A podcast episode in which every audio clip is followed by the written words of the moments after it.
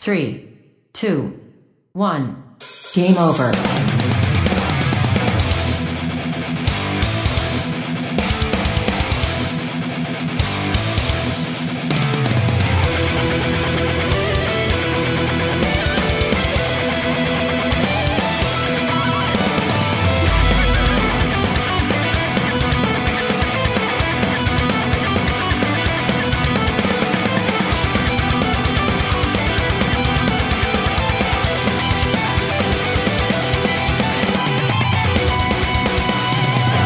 Cuando son las 10 de la mañana de este sábado 9 de mayo, saluda el equipo aquí presente, Mari Puello, Frank Galdo, Javi Gutiérrez, Débora López e Isaac Viana al programa 716 de Game Over, el programa de los videojuegos de Radio Despí que emite desde su casa debido a la pandemia presente. Así que, ya sabéis, si escucháis el camión de la basura pasar por la calle, algún motorista flipado, eh, algún gatete, algún móvil sonando, bueno, pues comprendedlo que la situación es la que es. Un programa en el que os comentamos las últimas noticias, os analizamos Persona 5 Royal para PlayStation 4 y en lo indie, nuestra amiga Débora entrevistará a Víctor Pedreño del estudio Grimorio of Games que nos hablará de su carrera y de su nuevo proyecto, el prometedor Sword of the Necromancer. Pero antes... ¿Cómo lleváis? ¿Cómo lleváis estos primeros días de desconfinamiento? No sé cómo lo lleváis vosotros. ¿Cómo lleváis el, desconfinamiento? Eh, eh, Tranquilo. Vale. Te voy a decir, Frank, que si me hace gestitos con la cara, la gente no, lo va a pillar.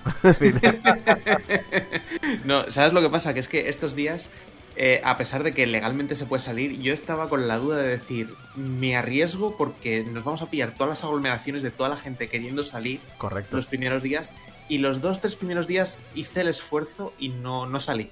me reservé para estos días del final de la semana. Pero bueno, siendo fin de semana igual ha sido mala idea. Sí, el, a ver, yo por ejemplo, lo, el fin de semana, que, se podía salir, sábado y domingo, salir de más de noche, y había gente en las avenidas un poco grandes, pero luego te metías por depende de dónde y no había nadie. Y estos días lo que he estado haciendo es antes de, entrar a trabajar, ir a caminar un ratito. Pero por las mañanas hay movimiento porque hay camiones de reparto y tal, pero no hay tanta gente. Y yo lo yo bien, yo, un compañero, un compañero de trabajo ayer contó una cosa que todo suena a fake news. Pero, como siempre digo, que la realidad no te estropee una buena noticia, que es el lema de Okidiario, que decía que eh, habían, se habían igualado el número de infectados por el COVID en, eh, nuevos eh, en un día con el número de contracturados por hacer deporte. poca, poca broma que el primer el primer día me pasé de la, de la hora por, puro despiste y porque tal. Y, yo soy una persona que siempre ha caminado muchísimo. Y, y al día siguiente tenía agujetas y era en plan, ¿qué es esto? Pero si lo que he caminado no es nada. Si yo camino a veces tres horas del tirón y no... Claro, claro. Hombre, normal. El, Yo estuve seis semanas confinado y, y, hace dos semanas pues empecé a volver a trabajar. Eh, pero el día anterior fui a. a comprar. Y claro, yo durante las seis semanas de confinamiento creo que salí a la calle cuatro veces, o cinco. Eh, o esa era la quinta vez. Y, y, yo tengo el súper a, a, 10 metros, pues que pilla agujetas de, ir al súper a, comprar cosas. Es, una locura. Pero desde que, es, desde que estoy trabajando, eh, no. O sea, yo aprovecho para comprar cosas cuando vuelvo del trabajo, que me pilla de camino varios supers, entonces no salgo ya a comprar nunca. Y, vuelvo a decir la anécdota de la semana pasada, que nada más conectarme a la, a la llamada esta que tenemos en Discord para grabar el programa, luego de decir a Mari, bueno, eh, y esta tarde, eh, ¿quién va a salir? Y mi respuesta inmediata fue, ¿para qué? y efectivamente, yo el jueves por la tarde acabó mi jornada, llegué a casa y hasta el lunes por la mañana no volví a salir. Y ayer acabé mi jornada laboral, volví a casa y hasta el lunes por la mañana no pienso volver a salir. Yo estoy muy a gusto en casa, dejadme en paz con el desconfinamiento que, claro, que tengo que salir sí o sí, me guste o no, porque tengo un niño pequeño, así que tiene que pegarse el paseo. Y nos turnamos, mi marido y yo nos turnamos. El tema está en que, claro, que por mucho que salgas a una hora u otra, no sé, yo tengo un barrio un poco así como activo y siempre encuentras a gente en la calle haciendo de todo y haciéndolo mal. Y me sabe fatal Porque claro, luego vas con el niño y el niño te va preguntando, pero esas personas que están ahí juntas, pero no hay que guardar distancia. Pero el niño, la normativa la tiene a rajatabla, ¿sabes? Bueno. Antes de salir de casa le decimos, oye, no tienes que tocar esto, no te tienes que llevar las manos a la boca, deja distancia con los demás. Y claro, sale a la calle, ve a los adultos y dice, pero mamá, dice, pero, pero no- esto no se hace, no lo están haciendo bien. Y ves a mi hijo todo el rato acusando así rollo con el dedito de plan, no lo están haciendo bien. pero me ha pasado lo mismo con el tema de las agujetas y es que antes de- del confinamiento y todo esto, claro, por ejemplo, fuimos a Luxemburgo, estuvimos 24 horas y nos pateamos toda la ciudad y no, tu- no tuvimos agujetas. Salimos el otro día, empezamos a salir con el niño y- y al llegar a casa de un paseo de media hora fue como, oh Dios mío, quiero morirme. Además es un calor horrible Sí, ya. sí. No, no, si es que coincidió que antes del confinamiento, la semana anterior al estado de alarma, yo estuve de vacaciones y me fui a Londres, solo. Eh, me hizo, me hice- o sea, el primer día me hice 40.000 pasos y el segundo y tercer día me hice 35.000 y el cuarto me hice 20.000 porque tenía que ir por la tarde a coger el vuelo y claro, te pasas 5 horas en el aeropuerto sin hacer nada. Y obviamente hay cero agujetas. Pero salir al super y a la farmacia... ¡ah, quiero morirme! Me estoy haciendo viejo. A mí lo que me, lo que me pasa es que yo vivo muy cerca de- del Raval y de la, del Gótico. Y claro, estos días cojo, me voy a pasear por esa zona y aunque haya gente, la sensación de vacío es siempre, claro, si vas a otros barrios que, que hay la gente más o menos normal de siempre, pero si te vas al centro, la sensación de que realmente está vacía la ciudad y de que se está haciendo bien es maravillosa. Oh, ahora- ahora- reconozco, La- yo las reconozco, ramblas medio vacías. reconozco, a ver, que obviamente no lo he hecho por responsabilidad y porque también te cae un multazo lo veas, pero yo cada vez que hay un jaleo de estos pienso, me pillo la cámara de fotos y me piro al... O sea, ir a la Plaza Cataluña a hacer fotos debería ser la hostia. Es decir, poder ir a las Rambles y hacer fotos con todo vacío debería ser increíble. Hubo un fotoperiodista, Jordi Borràs, que los primeros días se dedicó a eso, a, Barcelona, Tarragona, Girona, Lleida, a, a ir a los sitios emblemáticos y fotografiar los vacíos. Y yo espero que saque un libro cuando todo esto acabe, porque tiene que ser muy guapo. Es muy difícil hacer fotos de día a estos lugares sin nadie. Yo vivo cerca de Sagrada Familia y pasa lo mismo. Me he acercado por, por, esta zona la, última, la única vez que hemos salido a dar una vuelta, que además aprovechamos para comprar comida. Y hay gente, pero es muy raro ver la zona de las, la Sagrada Familia y la, y la, Avenida Gaudí y dentro de esta zona prácticamente no vacía, pero con un ritmo de gente que cuando habiendo visitado cuando están los turistas es alucinante, da gusto verlo. Claro, pero que ese barrio es diferente porque ahí la población no viene de la población local, viene del, del turisteo. Igual que Ramblas y todo eso. sí. Pues de pronto tienes a la gente normal, a la gente que realmente vive por ahí eh, de paseo. Entonces, coño, teníamos un barrio y no lo sabíamos. Pues muy, por muy bien que llevaseis el desconfinamiento, eh, seguro que no tan bien como Nintendo, porque los añalistas... ¡ña! Ya sabéis, los añalistas, que lo sabemos todo, y decimos cocha muy obvia, pues han determinado que las ventas de la consola, la Nintendo Switch, y de Animal Crossing, que por cierto, eh, la gente se ha olvidado por completo que hace dos meses estamos hablando de que las ventas de Pokémon habían sido espectaculares. Y ahora es rollo decir, Pokémon, ¿quién se acuerda de ese pequeño fracaso? De, no, tío, no. Es decir, que, que Nintendo está encajando éxito tras éxito. Pues lo dicho, que, que me hace gracia, eh, que, las ventas de Animal Crossing, que han sido espectaculares, las ventas de la consola, eh, van a disparar los beneficios de Nintendo y los van a upar a los tiempos, ojito, que también nos hemos olvidado, de la Wii. Creen que en este primer trimestre de año habrán facturado 466 millones de euros. Y Nintendo ya, ha comentado en, en una reunión comercial que la consola apenas lleva la mitad de su vida comercial. Y es que no creo que se hayan olvidado de Pokémon, sino que el pelotazo que ha pegado Animal Crossing eh, ha empañado completamente las figuras de, de Pokémon. Que no es que sean malas, han sido buenas, pero es lo que se espera de una franquicia como Pokémon. Pero es que de Animal Crossing, y viendo las, las, fi- las cifras que tenían en las entregas anteriores, es incomparable lo que ha sacado New Horizons en, en, en la Switch en esta última entrega. Si es que decían que en América había vendido más que un Mario, que cualquier Mario. Totalmente, de hecho, eh, cuando, cuando hizo públicas las, las cifras aquí Nintendo, eh, que las tengo por aquí, son 11 millones, 11 millones 770 mil, que está casi casi a, a la altura del Pokémon Let's Go Pikachu o Pokémon Let's Go Eve, que eran 11.970.000. O sea, que es que es prácticamente una franquicia, claro, en comparación con las que tenía, por ejemplo, el New Leaf en, en la Nintendo 3DS, pues no llegó, pasó un poquito por encima de los 3 millones. O sea, que es que el escalón ha sido bastante apreciable. No, pero, pero eso estamos hablando de las cifras de primer mes. Eh, en, en acumulado, el, el, el Animal Crossing New Horizon el primer mes ya ha vendido que más que New Leaf en toda su vida comercial. Nintendo estaba diciendo, esto es lo que pensamos que vendería en toda su vida el, juego. Y ahora mismo esos 11 millones son del primer mes, pero es que lleva acumulado 13, con, 13 millones con 41. El Pokémon está ahora mismo en 17,37 a, a fecha de final de, marzo. Es, una, es una salvajada. Por ejemplo, que- quería comentarlo porque salió la discusión en Twitter y, y me parece muy interesante de lo que está vendiendo la Switch, la, cantidad de unidades que ha vendido la consola, lo que está vendiendo los juegos y, lo que le cuesta a terceras compañías gordas desarrollar para, Nintendo. Y cuando entramos en la discusión, la gente lo que me respondía era: Es que Nintendo solo vende sus juegos. Y es que acuérdate de la Wii y acuérdate de la Wii U. Sí, ya, pero es que Nintendo ha cambiado un poquito. Un poquito bastante. Esa discusión de que. O sea, es- Eh. eso de que estamos viviendo. Estamos pensando en cinco años atrás. Nos pasa siempre, ¿eh? 5 o 15, que la Wii tiene un, tiene un tiempo. Y, y- y recordemos que los problemas que tuvo, por ejemplo, la Wii U con los indies. Que había cosas como, por ejemplo, de es que eres indie, si no tienes un, un- un local en alquiler con una dirección postal, no, no puedes publicar. Eran tonterías de este, de este calibre, pero Nintendo ahora mismo ves un, un Nintendo Direct y ves la promo con lo que puede, porque realmente hay muchas compañías gordas que están sudando. O, o sudando o sacándote ports de hace un año y pico, o dos años. Eso lo pensaba el otro día que estaba viendo información. Que esta es la generación de los remasters y los ports. Ya, ya, pero porque no desarrollan. Dice, porque parece que no.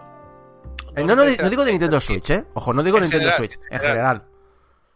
Pero eh, sacárteme ahora eh, que fue. eh, sí, lo agradezco. Sí, está, está bien para añadir catálogo. Lo que hizo 2K, que añadió, va a añadir el XCON y va a añadir un montón de juegos más. Está el Bioshock ahí. Pero sacarme cosas nuevas. Están, estuve mirando cifras y hay, y hay juegos de que son de third party que han vendido un piquito. Siempre se nos viene a la cabeza el Mario Rabbids del Kingdom Battle de Ubisoft, ¿vale? Que es verdad que también es que aprovechar porque utiliza la licencia de Mario. Y porque, y porque era el principio de la consola, que la propia Sí. Nintendo estaba sacando remasters y que decías, coño, que tengo un juego original. Pero vendió dos millones de copias. Sí, sí, por Eh, eso te digo el- que, el- que era- que- que necesitaba, es decir, salió un momento que necesitaba Sí. juegos. Pero hay juegos que no, por ejemplo, el Octopath Tra- Traveler, que ahora sí que ha salido en Steam ahora, eh, ha vendido dos Stadia. millones en Switch. El Xenoblade Chronicle 2 ha vendido 1,73 millones. El, tenías que ir cifra. El Astral Chain ha vendido un, millón y pico también. El, el- el Marvel Ultimate Alliance 3, que la gente dijo, lo han sacado en exclusiva para Switch, pues ha vendido también un millón y pico de, copias. El usuario de Switch está encantado de comprarle juegos exclusivos. No, tiene por qué ser un Mario. Evidentemente, los Marios están en el top, pero en la Play 4 también está en el top el Uncharted 4. Es es decir, es, es normal. Pero decir de, de ahí a tirar a- al otro extremo de es que no merece la pena sacar juegos en Switch o desarrollar para Switch porque mira lo que venden los Mario, me parece una chorrada de, de manual. Porque además Nintendo no saca tantos juegos por, por año. No, no, ya aprendió la, la lección en la Nintendo 64 y en la GameCube. Yo iba a añadir varias cosas. La primera es que Pokémon seguramente va a tener un repunte importante de ventas porque nada sale el primer DLC. Eso hay que tenerlo en cuenta. Lo segundo también que quiero comentar es que durante el confinamiento creo que Nintendo siempre ha tenido un catálogo más tirando, sobre todo en los últimos años, a familiar, que ha ayudado a mucha gente ahora a comprarse una Switch, sobre todo cuando se anunció todo esto del confinamiento, que tienes a los niños, o que ya ni siquiera que tienes a los niños, sino que mucha gente se ha comprado la Switch, yo qué sé, por el Fit y otras, y otras historias. O para hablar con sus amigos y compañeros de trabajo, ¿eh? Sí, sí, o sea, que, que ha ayudado mucho, que otras compañías también lo están haciendo, pues están haciendo algunas campañas y, al- y dando algunos servicios, pero en este caso creo que Switch se ha beneficiado mucho de eso Y digamos que para mí Switch siempre, al menos en los últimos años, ha tirado por el lado de sus IP y por el lado de indies. Tú entras en el catálogo de lo que tiene ahora mismo Nintendo Switch y, y tira por ahí. Eh, tienes razón en eso. Yo soy la primera en decir, Javi, que, que quiero más IPs suyas, IPs nuevas, pero por lo que yo estoy viendo, el éxito le está tirando por ahí. Creo que, que está yendo por ese camino. No sé. Por cierto, que para echar una, una ayuda a vuestra búsqueda de nabos, eh, Nintendo y Famitsu van a hacer un petting en, en el Parque del Retiro. no, eh, han sacado, pues está, es que claro, está, esta noticia la tenía la semana pasada, ya ha salido, una guía para Animal Crossing, que la llama la guía completa. Y tú piensas, pero eso, eso es una barbaridad eso. es, eh, ¿Cuántas páginas? O sea, yo siempre, yo siempre, aquí os digo, acordaos de cómo era de tocha la guía de la- del Zelda, ¿eh? Acordaos, ¿eh? La del Zelda Breath of the Wild, que lo tenía todo. ¿Cuántas páginas crees que, te, que tiene esta guía? O sea, pa- para que tenga todo Animal Crossing. Todo. Va, me tiro a la piscina. Eh, 3000. O sea, tienes la- Quinientas. Tú tienes la encarta ahí, ¿no? De, Animal Crossing. Eh, o sea, yo solo pensando con si tiene todos los personajes, porque claro, se incluyen los personajes de ediciones pasadas también, todos los posibles personajes, todos los posibles recetas, eh, eh, todos los cómo craftear las cosas, la, la personalización de objetos y tal, ya con eso me parece hasta poco el, el número que te he dicho ahora. Tiene unas eh, 1074 páginas en perfecto japonés, que os recuerdo que el japonés eh, condensa la información, así que eh, cuando esto se traduzca al inglés, a lo mejor sí que tenemos la... ¿Cómo se llama? La Encarta 95 en, en 12 de ROMs, como teníamos en los 90. La Wikipedia de pre-internet. Eh, Pues en castellano no veas. ya ves, es que va a ser una locura. Otra manera que tenéis de aprovechar el juego son las redes sociales, como por ejemplo nuestro servidor de Discord. El Discord de Game Over tiene los mejores precios para tus nabos. Y aquí está Frank, que es el que ha montado el Discord, o sea, si queréis decir cualquier cosa, aplausos y, felicitaciones a ¡Guapo! Gracias. Pero Eh, es, es- es el mejor. Espera un momento porque eh, estoy pensando que es el mejor. eh, el mejor subtítulo para un Discord de todo. Discord de Game Over. Los mejores nabos están aquí. los mejores, los mejores precios para tus nabos. En el canal voz cerrada. Pues eso, lo he dicho, si no tenéis Discord hay alternativas, por ejemplo los grupos de Facebook. Solo que hay un problema. Es curioso porque cada vez que se habla de Facebook siempre hay un problema. Aunque estando aquí Mario el chat probablemente me diría más de euro, pero no vamos a entrar, no vamos a meter ahora la bandera comunista. No, es que en inglés los hierbajos se llaman weed. Y la aldeana Deira se llama Molly. Y weed es como se le llama en inglés a la marihuana también. Y resulta que Molly, esto es una cosa que yo me acabo de enterar por la noticia, es una forma de llamar al MDMA. Hierba guays, hierba guays, pilla coca, pilla birra, pilla birra, birra, birra, lía trompas, fuma mais, ¿quién fuma mais? Yo fumo mais, lío mais y fumo... ¿En serio no habéis visto ninguna serie de. de drogas, de Bueno, sí, el, el- el- el CSI y tal, pero lo, como lo, lo típico lo pillas en la tele y lo ves en castellano porque está bien doblado, pues no. Así que Facebook ha empezado a marcar como conflictivos un montón de posts, un montón de mensajes y avisando a los eh, organizadores del grupo que o empieza a borrar mensajes o el grupo lo, lo chapan rápido, ¿eh? Así que los moderadores están diciendo a la gente que seáis imaginativos a la hora de usar este tipo de palabras o Facebook puede acabar cerrándoles y borrándoles todo el grupo. Bien, ¿eh? Bien.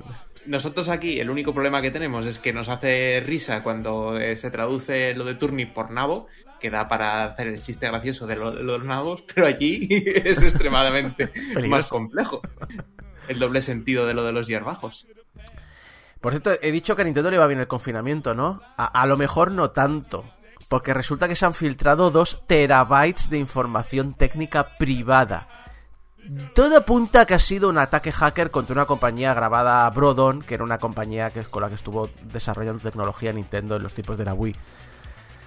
Si no voy errado, porque hay varios informes medio contradictorios y demás, pero mm, lo que más o menos se deduce, y además la información todavía se está filtrando, incluye absolutamente toda la información técnica a nivel de software y hardware y código y, y planos de componentes electrónicos, etcétera, etcétera, de Nintendo Wii, además de código fuente de Nintendo 64, GameCube, Nintendo DS y de la consola china Aiki, que es una es uno de los pocos sistemas de los que mm, por lo que he leído eh, la gente todavía no comprendía muy bien cómo funcionaba. Del resto de sistemas, más o menos por ingeniería inversa, se entendía de Aiki, parece que era la, más desconocida de todas. Diagramas de componentes, el SDK completo de Wii, PowerPoints de presentaciones de negocio de Nintendo y demos de ferias de finales de los 90. Han preguntado, por cierto, a los del emulador Dolphin si van a echar un ojo y la respuesta ha sido un ni de puta coña te lo voy a admitir públicamente de manual. Aunque también hay que decir que con lo avanzado y bien que va el, sistema Dolphin no creo que les haga especialmente falta. Lo que sí que han dicho, obviamente, es lo lógico, en plan de, mira, Dolphin ha salido por ingeniería inversa, por eso no nos pueden eh, mandar al ejército de abogados en el momento que aparezca una sola línea de código que puedan decir esto lo habéis sacado de una filtración ilegal, lo chapan el garito. Uh, habrá que habrá que ver. Mm, no a nivel técnico yo no controlo tanto. No sé si alguno de vosotros eh, eh, podéis hablar más. Se está hablando mucho de ah los emuladores. Por parece que por ahí no es un camino, salvo que seas absolutamente mm, anónimo que puedas seguir. Están hablando de hacer consolas FPGA y demás. Pero vamos, eso lo hará alguna empresilla china, pero no tampoco se puede hacer públicamente porque tú no lo puedes hacer básicamente. A lo mejor puedes crear los planos para que tú en tu FPGA te lo montes tú, pero, pero lo típico que los sueltas y anchas Castilla, no, no tienes control sobre ello.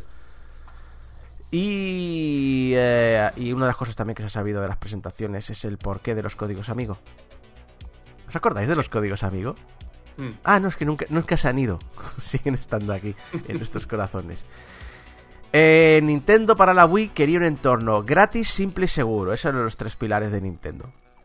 Consideran que intentar probar diferentes nombres de usuarios, porque el tuyo está privado, eh, privado está pillado, eh, entra en conflicto con lo de simple, porque genera frustración.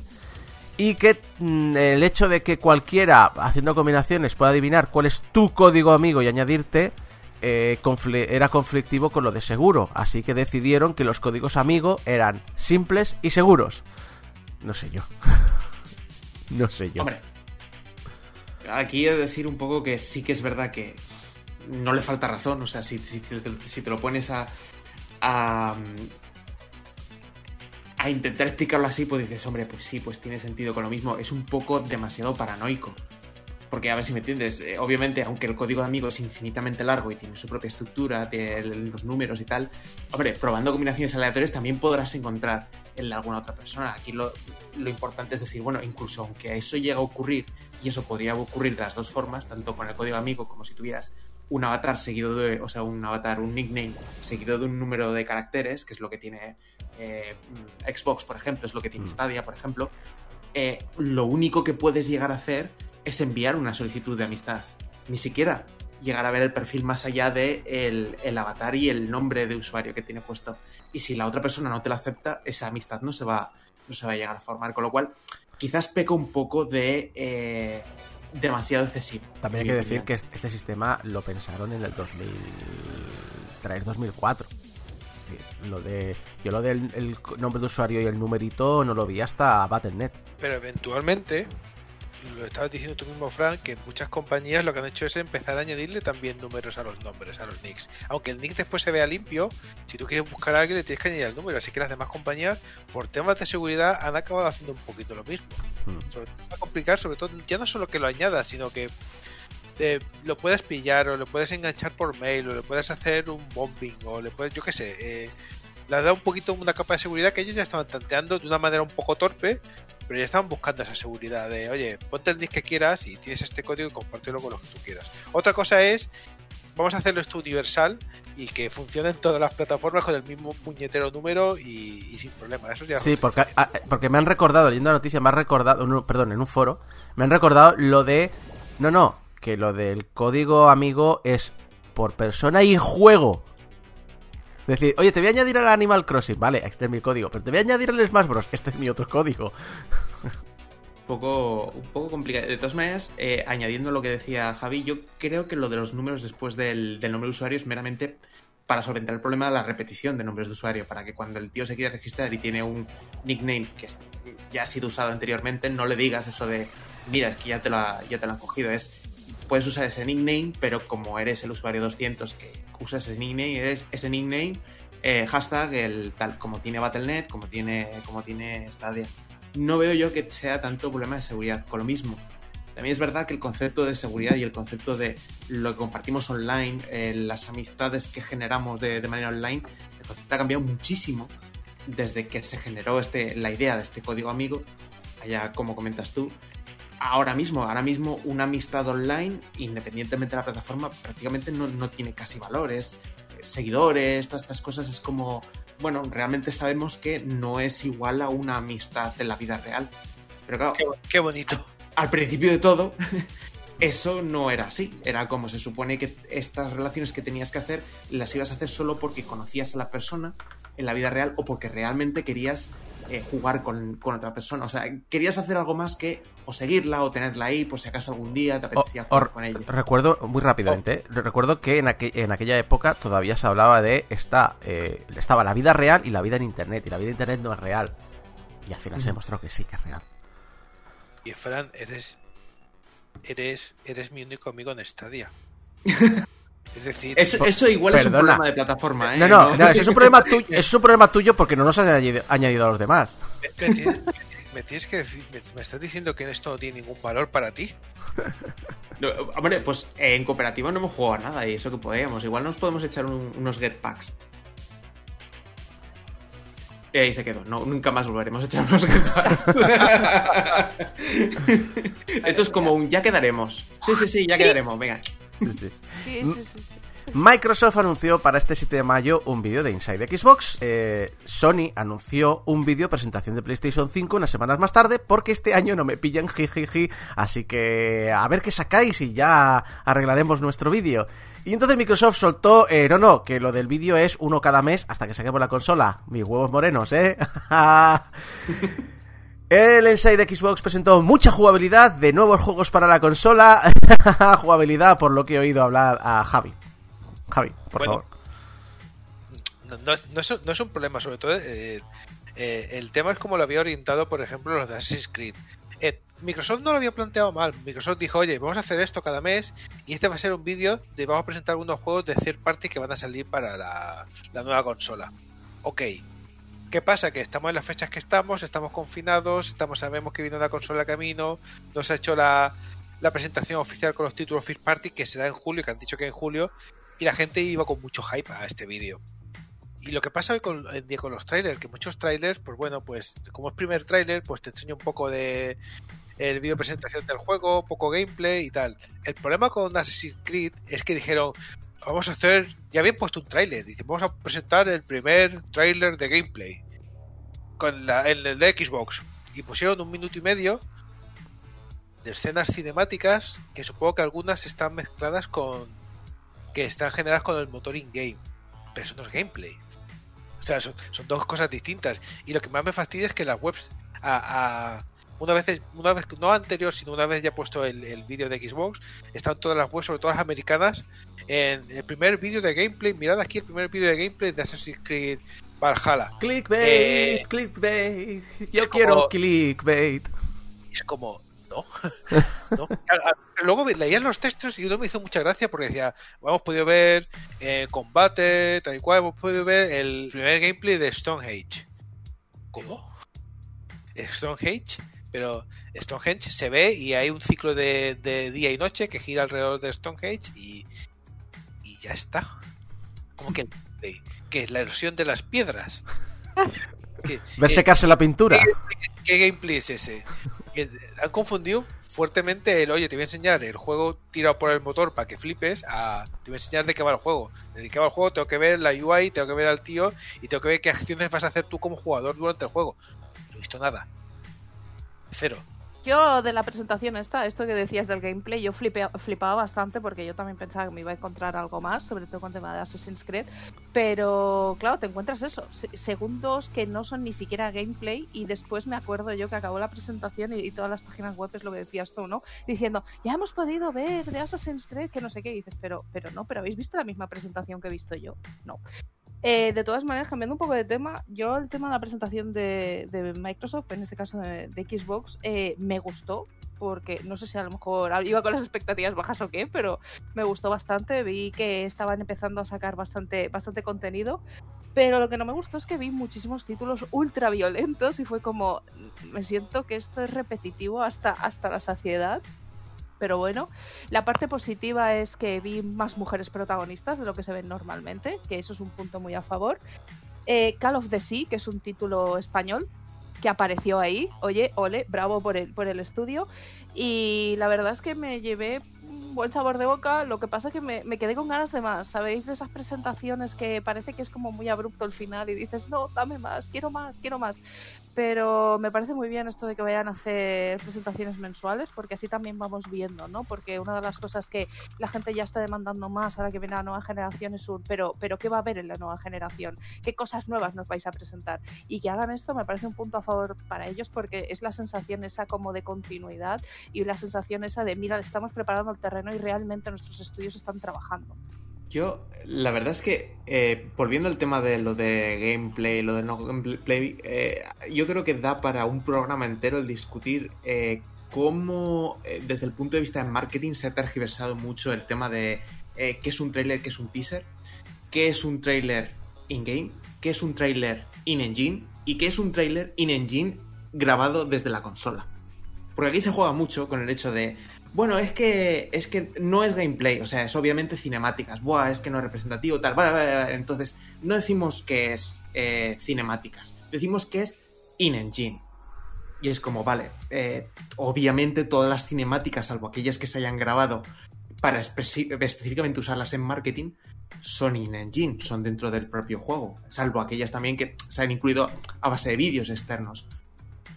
Pero eh, venderte in-engine sin saber siquiera si está ejecutado dentro del sistema, dentro de la Xbox Series X, es lo que luego lleva a las discusiones de ah, cuando nos vamos acercando al lanzamiento del juego y empiezan a enseñar muchísimo más gameplay, gameplay grabado directamente en la consola en sí, es cuando empiezan a venir la gente diciendo es que mira mi downgrade, es que mira esto, es que esto no es lo que enseñasteis, es que mira la comparación del E3 del año pasado con esto. Entonces aquí ya es lo de siempre. Mm, Las cosas son muy bonitas y muy espectaculares al principio cuando se anuncian. Hay que verlo todo con un poquito de, criterio, de ojo crítico. Yo con lo que me quedo es eso, que era una presentación muy tranquila, no había un gran- ningún gran pelotazo, pero lo que sí que había un montón de licencias nuevas y juegos que dicen, mira, este juego no lo había visto. Eh, lo que también me encantó es que, por ejemplo, eh, que ya se veía venir, porque eh, últimamente tiene muy buena relación, pero que me pongan el trailer del Yakuza Like a Dragon en la presentación, para mí es como, ¡ay, qué rico! Vamos a empezar a hablar de eso. Vamos a empezar a hablar de eso. Pero, pero tengo una tengo una cosa más porque vas a, vas a empezar a hablar de eso, pero vas a hablar también de lo de EA. A ver, yo voy a hacer. Vamos a hacer lo siguiente. Yo voy a decir los juegos que os he presentado. Entonces, si tenéis algo que decir, lo decís, ¿vale? Y no sé, y al final pues discutimos flecos y lo que sea, ¿vale? En primer lugar, Assassin's Creed Valhalla. Que creo que ya se ha dicho todo. Sí. Es- Vampira la Mariscada 2. Blu- eh, no, perdón. Es que es manías de los amigos roleros. Vampira la Mascarada 2. eh, perdón, Vampira la Mascarada Bloodlines 2. Que yo cero, cero relación con la, la serie, así que no puedo hablar. Dirt 5. Yakuza Laika Dragon. Que creo que aquí Ay, que- Javi quiere decir algo. ¡Ay! ¡Ay, qué rico! Ha, ha pasado muy rápido por, por, por, por Vampiro y no me ha dado tiempo. Ah, vale, ¿eh? perdón, no te había visto. Vale, Vampiro. ¿Qué quieres hablar de Vampiro?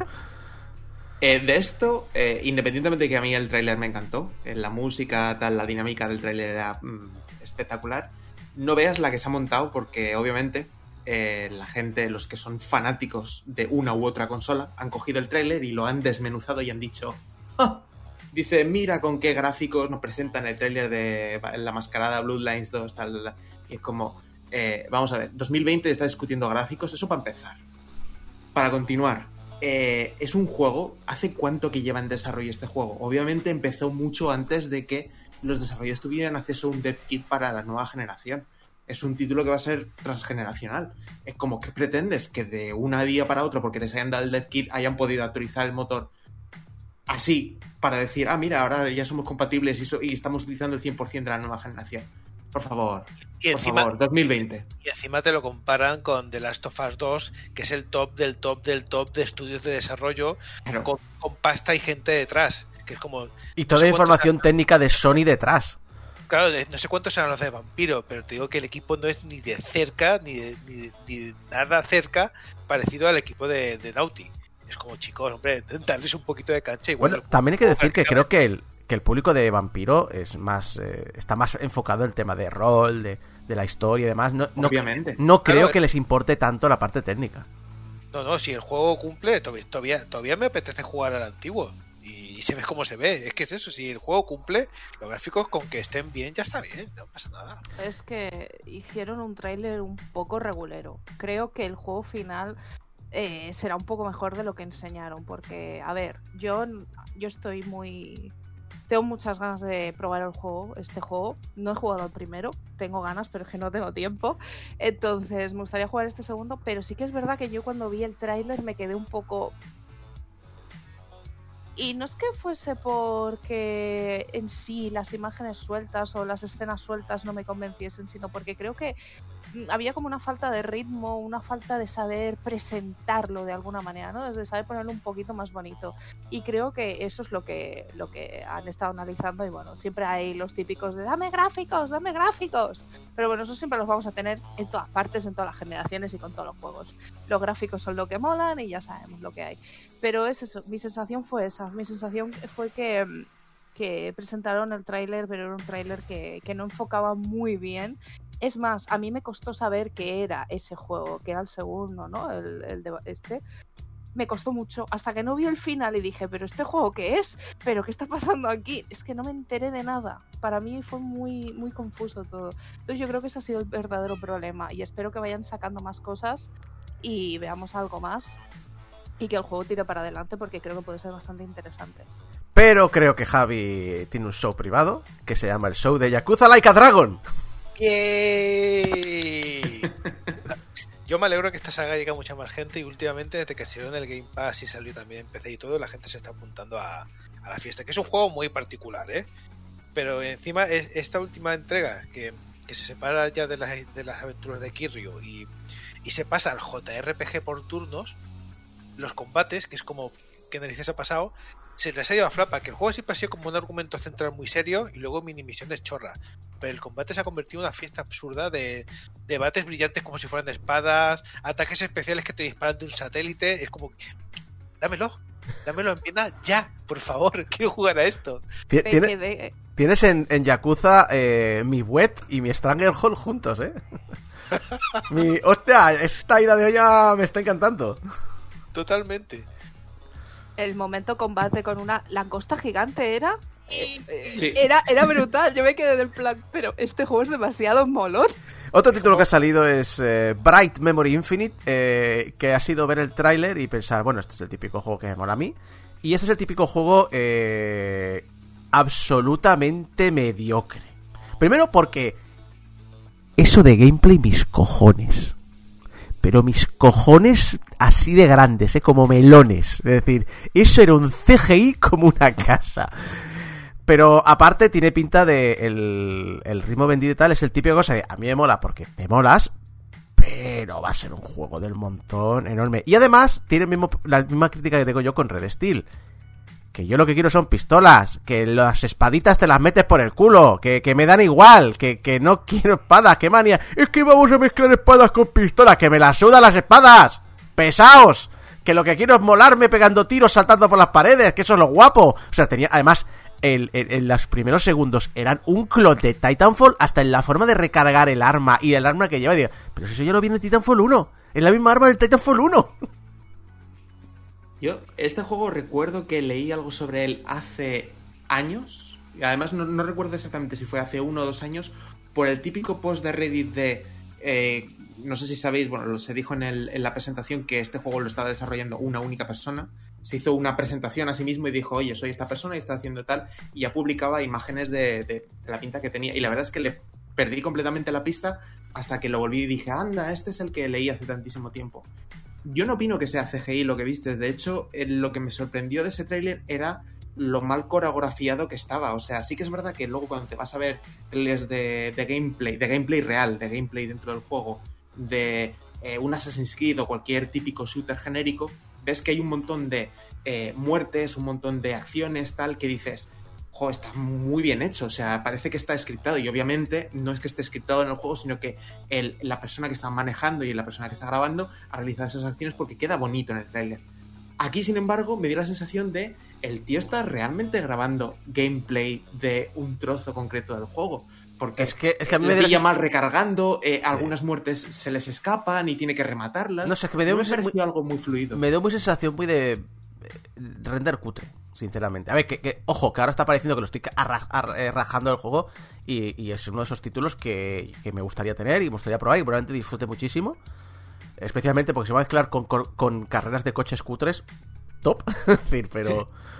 Pero igual precisamente eso es lo que le da la autenticidad que le falta a los otros. Es decir, bueno, obviamente no queda tan bonito como haber hecho un tráiler cinemático, pero que sepáis que esto tiene pinta de 100% haber sido grabado no solo in engine, sino dentro del propio juego. Sí que se, se ha ejecutado ya en la Xbox X o no, eso ya no lo sabremos, pero es más realista. La persona que se encarga del juego lleva tiempo ya presentando cosas. Y sí, sí, el, el vídeo es, es in-game. Vale, vale, perdón. Perdón, pido disculpas públicamente por decir No, no, que tiene pinta igual, cutre. igual son, igual son impresiones. Yo, yo, yo digo que a mí realmente me dio la impresión contraria. Lo que, lo que pasa es que a mí lo que me transmite, por ejemplo, es que se nota que es una persona que lo está haciendo sola, porque que es alucinante que esto lo esté haciendo una persona sola. Pero lo que, lo que denota también es que está mezclando un montón de cosas molonas. Eh, Me, me- da la impresión de como si le hubieran hecho una encuesta a un niño de 12 años, le han dicho, ¿qué te mola?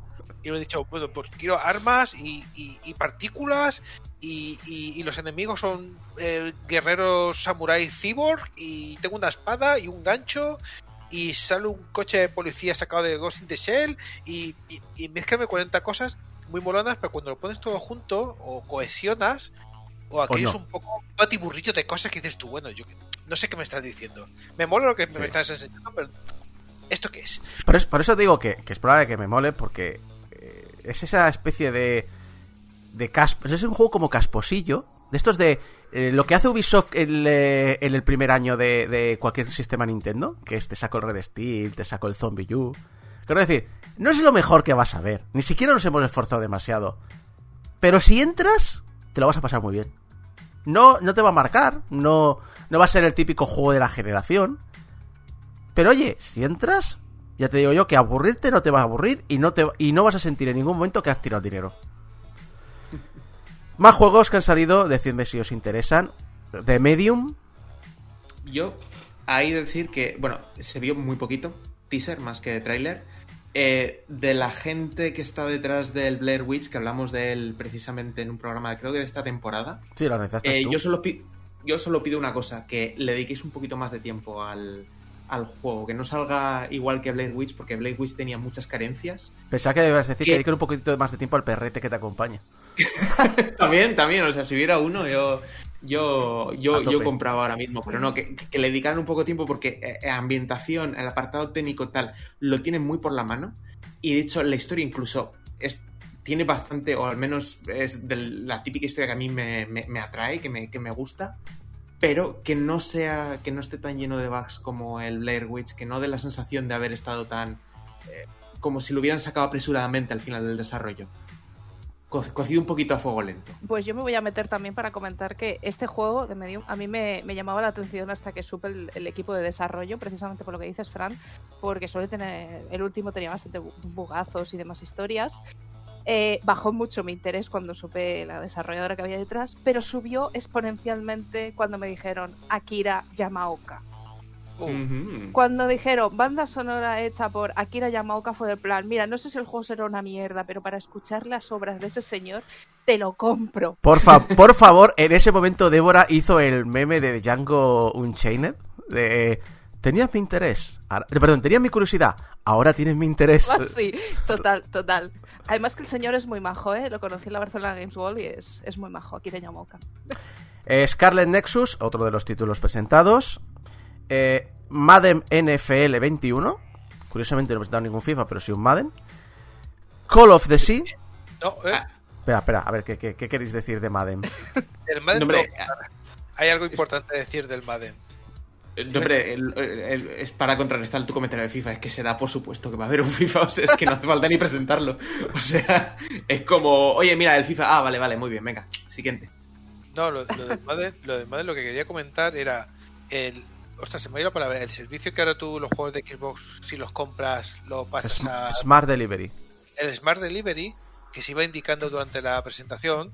eh, el, el mismo que está presentando el Madden lo comentó. Esto tiene Smart Delivery, que esto se va a poder jugar. eh, si te lo compras en la One, lo vas a poder jugar en la.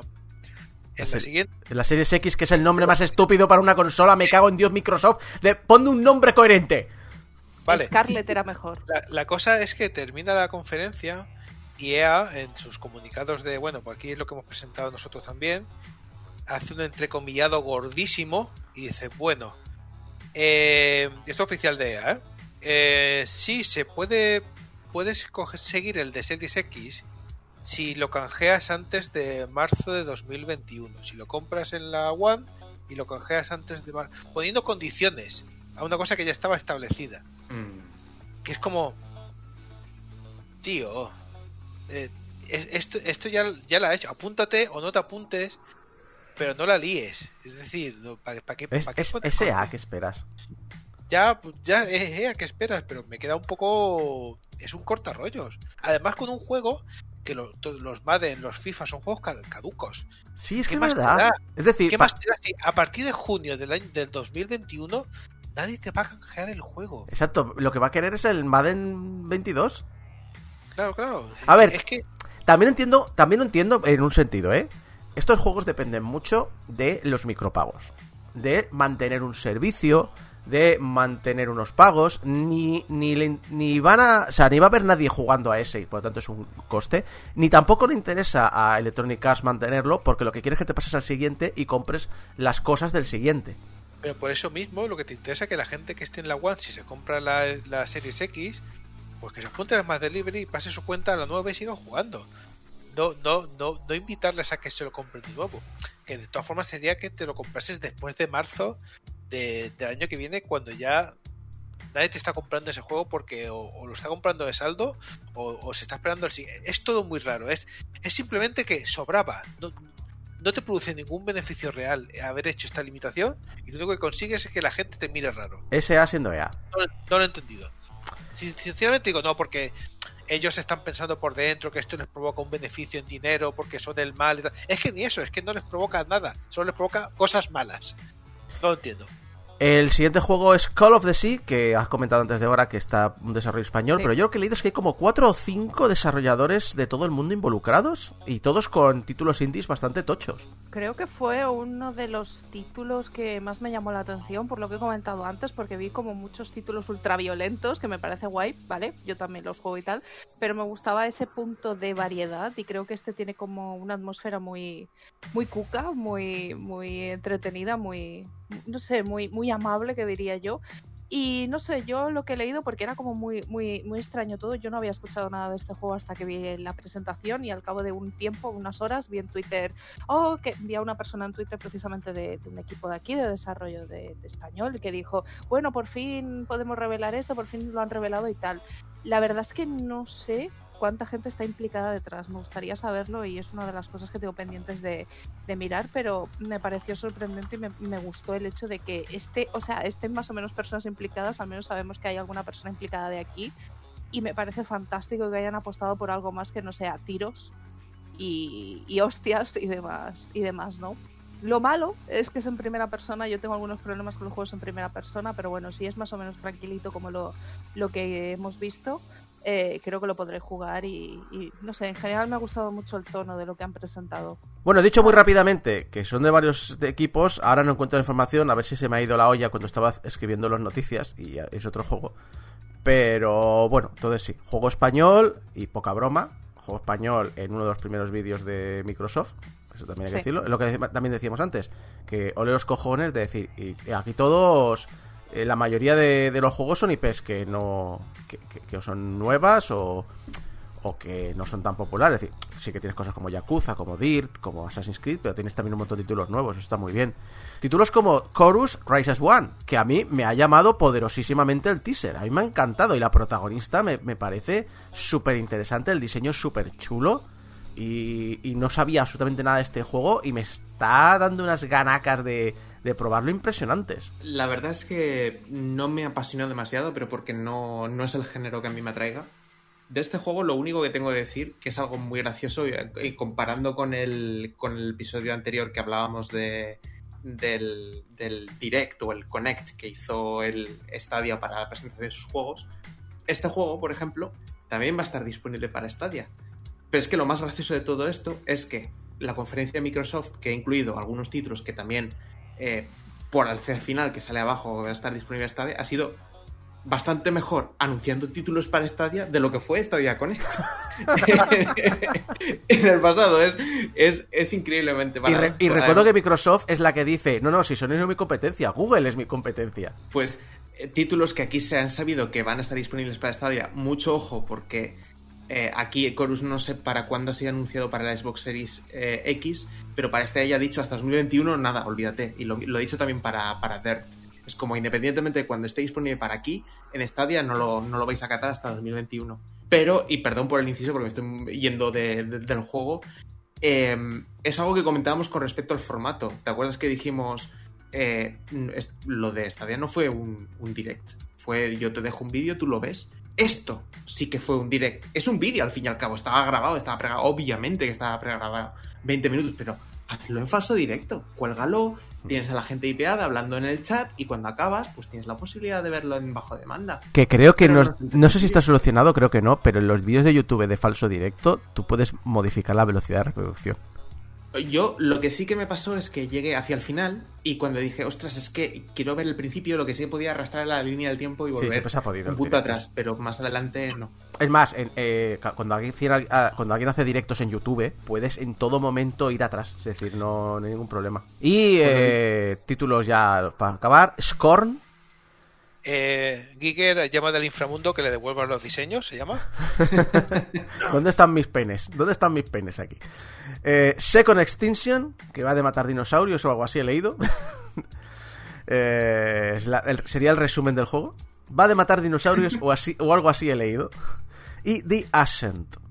Oye, que mira, que este me moló. Un Diablo Cross Blade Runner, yo eh, estoy, estoy...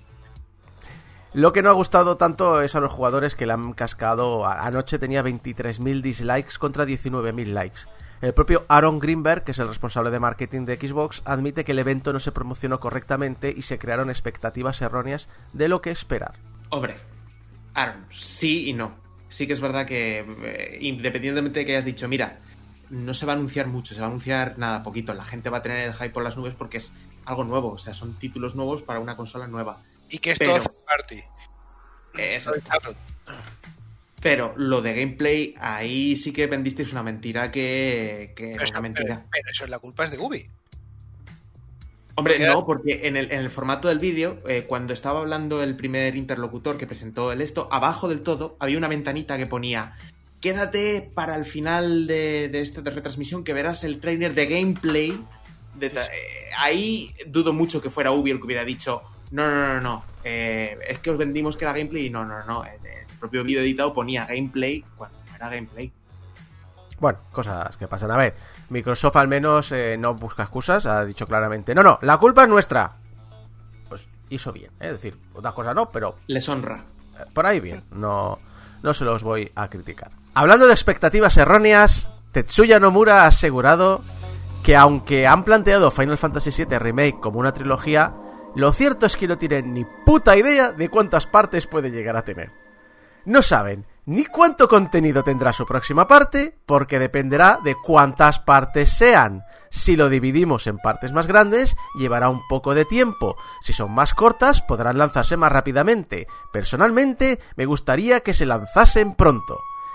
Mira, Nomura, eh, personalmente, viendo lo que has hecho con Kingdom Hearts, no me extraña que no tengas ni puta idea de qué coño estás haciendo.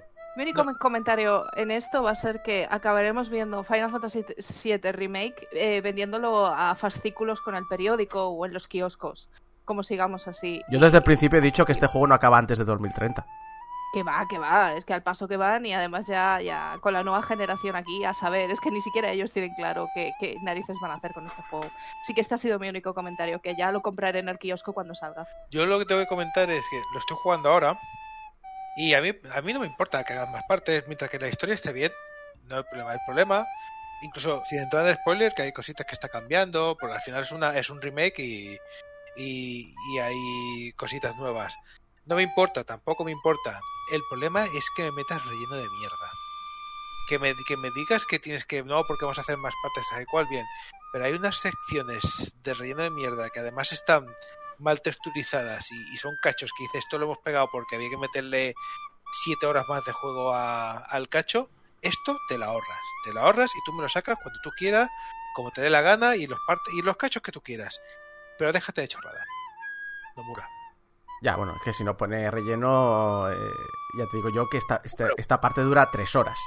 Pero, no, no, no, no, sí, hay partes de nuevas que dices tú, esta escena no estaba en el otro, que dice, bueno, me aporta a los personajes, conozco un poco más de personajes que no estaban tan desarrollados en el anterior, me parece guay. Pero hay partes que son típicos de zonas abiertas de, bueno, y ahora te voy a tener aquí tres horas haciendo mini misiones de recoge mierdas y llévalas a otro sitio.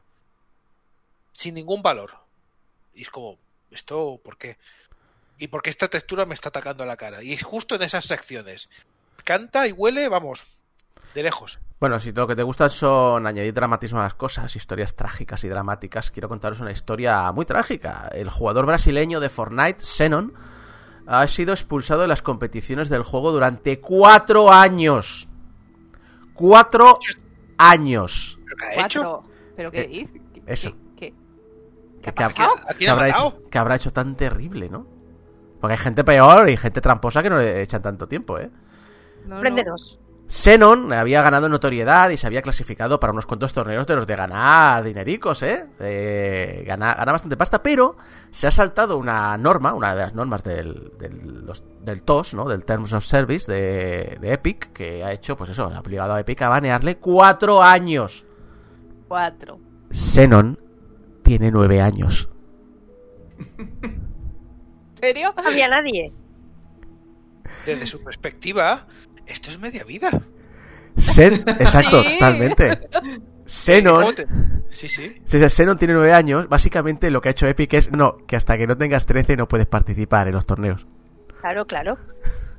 Claro, Lógico. Ha vivido en directo el baneo, se ha puesto a llorar y su padre diciendo Epic, dejar jugar a mi hijo, porque se ve que el padre está con él, es decir, no, no, no está a su puta bola. Eh, pero es un niño de 9 años que está metiendo la pana y repartiendo estopa entre gente un poquito más mayor, ¿eh? Digo yo, ¿no han abierto ya un change.org para solventar esto? Tres, han abierto tres seguro. Ligas infantiles que las empiecen a abrir y ya verás tú cómo se llena de ahí de, de máquinas. Los alevines de Fortnite, ¿no? Sí, sí. Y otros que también han tenido problemas, eh, no sé si del mismo tipo, son un grupo de chavales australianos que tienen un equipo de Counter-Strike Global Offensive, que han sido detenidos por perder en Counter-Strike.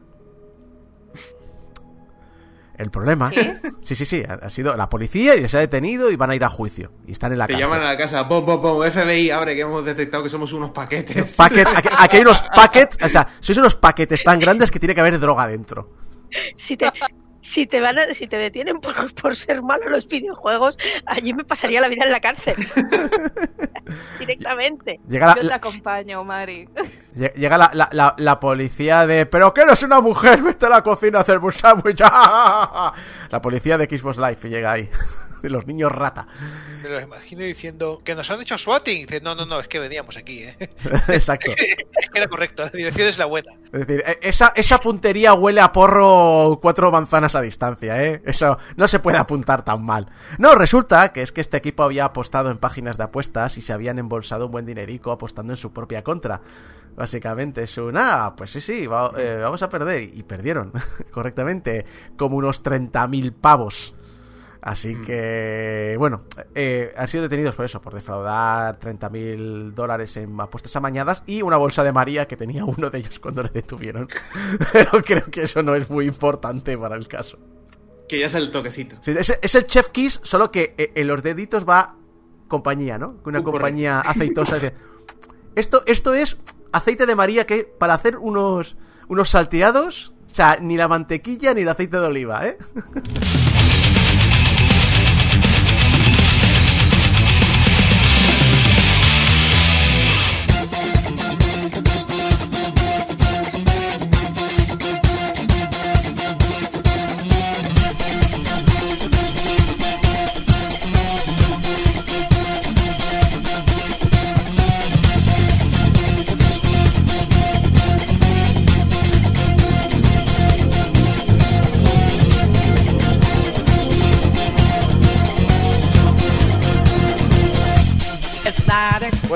pues vamos directos al grano. Vamos a darle esta semana una vueltecita al Persona 5 Royal. Qué raro, ¿no? Tú hablando de persona. Qué No, no lo habla fuera de programas siempre. No, la cosa que, que es, una ampliación de. Las cosas como son, son una ampliación del juego original, el Persona 5, que es de 2017, que, que ya lo analicé en el programa 626. Este juego ya ha pasado por Game Over. Entonces, una vez dicho esto, incluso te lo pregunté a ti, la, la pregunta era, ¿merece la pena que me analices otra vez el juego siendo una, una expansión de un título de Atlus que ya, que ya ha salido y que Bueno, la gente ya... Tú ya me preguntaste a mí, pero yo no tengo esa información, así que te pregunté a ti, pero Sí. ¿va a ser más de lo mismo o, o va a aportar Esto- algo? Pero esto es un análisis corto, esto es un análisis largo. Yo te puedo hablar ahora de esto, si no hay problema. No, no, Y- y- la guía, la guía de las 1074 páginas de Animal Crossing, una puta mierda hablando tú de persona. Pero vamos al tema, porque sí que se puede sacarle jugo a esta nueva versión de Persona 5, llamada Royal. La cosa es eso, que Persona 5 fue lanzado en Europa en 2017. Y a pesar de todas las buenas críticas, eh, que justamente hemos hablado al principio del programa de, de las ventas de... Hemos hablado de, la- de las ventas de juegos de Switch y tal, del, del top. eh, está en el top de Play 4 el juego, de ventas. Es un título que no solo le ha ido muy bien a la crítica, sino que también le ha ido muy bien a las ventas. ¿Qué ocurre? Que el juego está, el original está, en Persona 5 original está en, en inglés y en japonés. Y salió de esa manera, lo que hace que, bueno, pues es normal, hay mucha gente que no, la- no haya querido entrar al juego, porque además la mitad del encanto del juego es que es prácticamente eh, más cercano, la mitad del juego es más cercano a la visual novel. Hay un montón, montón, montón de diálogo, historia, texto, aventura. Que el que esté buscando una mucha acción y un juego que sea puro JRPG de combates, no lo va a encontrar. ¿Cómo le gustan, cómo le gustan los japoneses los juegos extra, extremadamente largos de, de leer? Sí, sí, sí. Y esta es una, es una mezcla perfecta. Pero además aporta cosas muy buenas que, que ya hablaré. Pero claro, ¿cómo, ¿cómo le recomiendas esto a alguien que, oye, mira, el juego dura 100 horas y la mitad del tiempo vas a estar le- le- le- leyendo diálogos? eh, y está en inglés. Ya te, ya te tiene que merecer la pena. Y, y lo que pasó que, bueno, pues las ventas no fueron mal. Pero visto que ha sido un grandísimo éxito, pues se han animado a sacar el 5 Royal en castellano, que es la principal noticia y la principal razón para darle una segunda vuelta y volver a dar la brasa de comprarlo y jugarlo porque es un JRPG muy bueno. Una cosilla así rápida. eh, ¿Qué opinas de la adaptación? Ah, bueno, eh, lo- lo- iba a hablar de ello, la, la adaptación es fantástica. Es ¿Vas, decir, a hablar, no sé- vas a hablar de ello luego o...? No, lo, podemos- lo podemos hablar ahora que estamos hablando del castellano y estamos iniciando. El juego, el audio sigue siendo en inglés y en japonés, ¿vale? Eh, se ha traducido a todos los clásicos idiomas de, de Europa y entre ellos el castellano. Y la cosa es que no ha sido una traducción típica de. de no, de- no del paso, sino porque siempre son correctas, pero bueno, es una a lo mejor traducción directamente del inglés y, y notas que es una traducción de inglés y está. Sino que eh, se ha adaptado con localismo, se ha adaptado con los personajes, son adolescentes, los hay más más digamos más kinkis y los hay más seriotes, los hay que son más estudiantes ser- seriotes, tienen distintas personalidades. Los hay más juveniles, los hay más adultos. Y hablan en consecuencia. Y es una de las principales cosas que cuando estás jugando al juego dices tú, "Vale, estoy disfrutando mucho, no solo con la traducción, sino que lo, lo que estoy leyendo me parece muy, muy adaptado aquí. Que al final es, Japón. Pero bueno, te agradeces que cuando personaje esté exagerando, se esté cagando en alguien, eh, lo haga correctamente en nuestro idioma. Bueno, basi- para eso es el, el trabajo de la adaptación, que es para que entiendas el, el sentimiento que hay detrás de una expresión. Exactamente, no es una traducción, es una adaptación. Y, y- y es una cosa, por ejemplo, que hablando del audio, en muchos juegos a lo mejor, aunque se haya japonés y el ju- juego sea japonés, lo juego en inglés porque es un mundo de fantasía y bueno, pues ya está, me da, me da igual. Pero es, eh, eso es un juego que las dos veces que lo he jugado me he dejado el, la traducción, el doblaje, sí que lo he dejado en japonés. Porque al fin y al cabo el juego ocurre no en, un mundo como en Xenoblade es un mundo fantástico, sino que ocurre en Tokio. Así que una parte de la inmersión está guay que dejar el audio en. A mi, a mi parecer, ¿eh? es una opinión personal, pero dejar el audio en, en japonés. Sobre todo si estáis curtidos ya de anime o, os va a dar igual. Pero muy importante que merece mucho la pena. Que yo al principio dije, bueno, a ver qué tal está. A mí me da igual leerlo en inglés que en castellano, a ver qué tal está traducido al castellano. Ha sido una, una grata una grata sorpresa. Como mini curiosidad, no es el primer persona que llega en castellano. Lo que pasa es que los que llegaron en castellano son justo los que se lanzaron anteriormente, que son los de juegos de baile. Sacaron un pack que sacaron el 3 y el 5 con, con las canciones que sacaron una. Empezó con el 4. Va a sacar un pack que es el 3 y el 5, que son juegos de baile, y estos dos, que están para Play 4 también, estos dos están traducidos al castellano. Eh, yo lo que iba a preguntar, no he jugado ningún persona precisamente porque es que no tengo tiempo para jugarlos, porque son muchísimas horas. Entonces yo lo que iba a preguntar ya por si hay alguien interesado, cómo jugar a la franquicia, es decir, por dónde empezar, por dónde hacerlo, eh, qué juegos sí tener muy en cuenta, qué juegos podemos, pues bueno, pues hacerlo más como complementario de los principales, un poco para situarnos, ¿no? Porque creo que la franquicia tiene unos cuantos títulos ya en el mercado. Bueno, la franquicia directamente es un spin-off, entonces tampoco tengo muy claro por dónde empezar. Yo tampoco, es como, por favor, ilumínanos, Javi.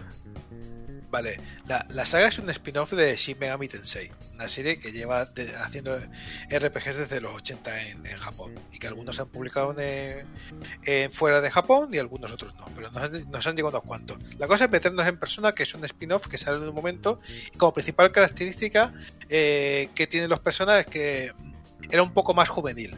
Era un poco eh, lo que marca a todas las personas que son un grupo de estudiantes que se enfrentan a un jaleo muy gordo. Lo bueno, que cada uno es una historia independiente. O sea, de, to- de todos podéis jugar cualquiera, independientemente, que solo hay unos pequeños guiños o hilos conductores entre todos los juegos que son casi anecdóticos. Cada historia es completamente cerrada, empieza, termina, y esto es lo que te, y esto es lo que te he contado. Así que hay no problema. Por accesibilidad, evidentemente, eh, podéis empezar por el 5 sin ningún problema. Que no vais a encontrar ninguna, ninguna traba. Y los guiños de verdad son completamente anecdóticos. y el problema a nivel jugable sería un problema ir hacia atrás. Es decir, el Vale. rollo, ah, es que he jugado el 5, me ha molado mucho, me voy a poner el 4, me voy a poner el 3. Vale, el juego se ha ido eh, regulando en cada título, pero hay, una, hay un gran separador. Los primeros dos, que los podéis encontrar en, en Play 1, incluso el 2, hay como dos partes y solo una nos llegó a, a, a España. España, no recuerdo si ni siquiera nos llegó, eh, llegó a Play fuera de Japón, pero no recuerdo si ni siquiera llegó a Europa. Creo que sí. Eh, son juegos que son más cercanos a los Shin Megami Tensei. Eso realmente parecía que era una, una parte más del juego. Son más seriotes. La parte esta que hablamos de más de anime, más de conversacional, no estaba tan desarrollada. Y es en el 3 cuando coge la estructura. El 3 y el 4 y el 5 son juegos estructuralmente muy parecidos. Podéis jugar cualquiera de los tres que lo vais a que lo vais a disfrutar. Pero el 5 es el más redondo. El 3 y el 4, el 3 es el más difícil de jugar ahora mismo. Salió una versión para PSP, creo que es- está digital en la PS Vita. El 4 está digital también por ahí, pero el más fácil de jugar ahora mismo, teniendo una Play 4, que es lo que tenemos ahora, es el 5. Simplemente eso, que encontraréis un choque eh, en cuanto a diseño muy fuerte entre el 1 y el 2 y el resto de la franquicia. O sea, no sería Si un queréis- problema de. Ah, juego este. Me ha molado. Pues voy a empezar por el 3 y luego al 4. Sí, fantástico.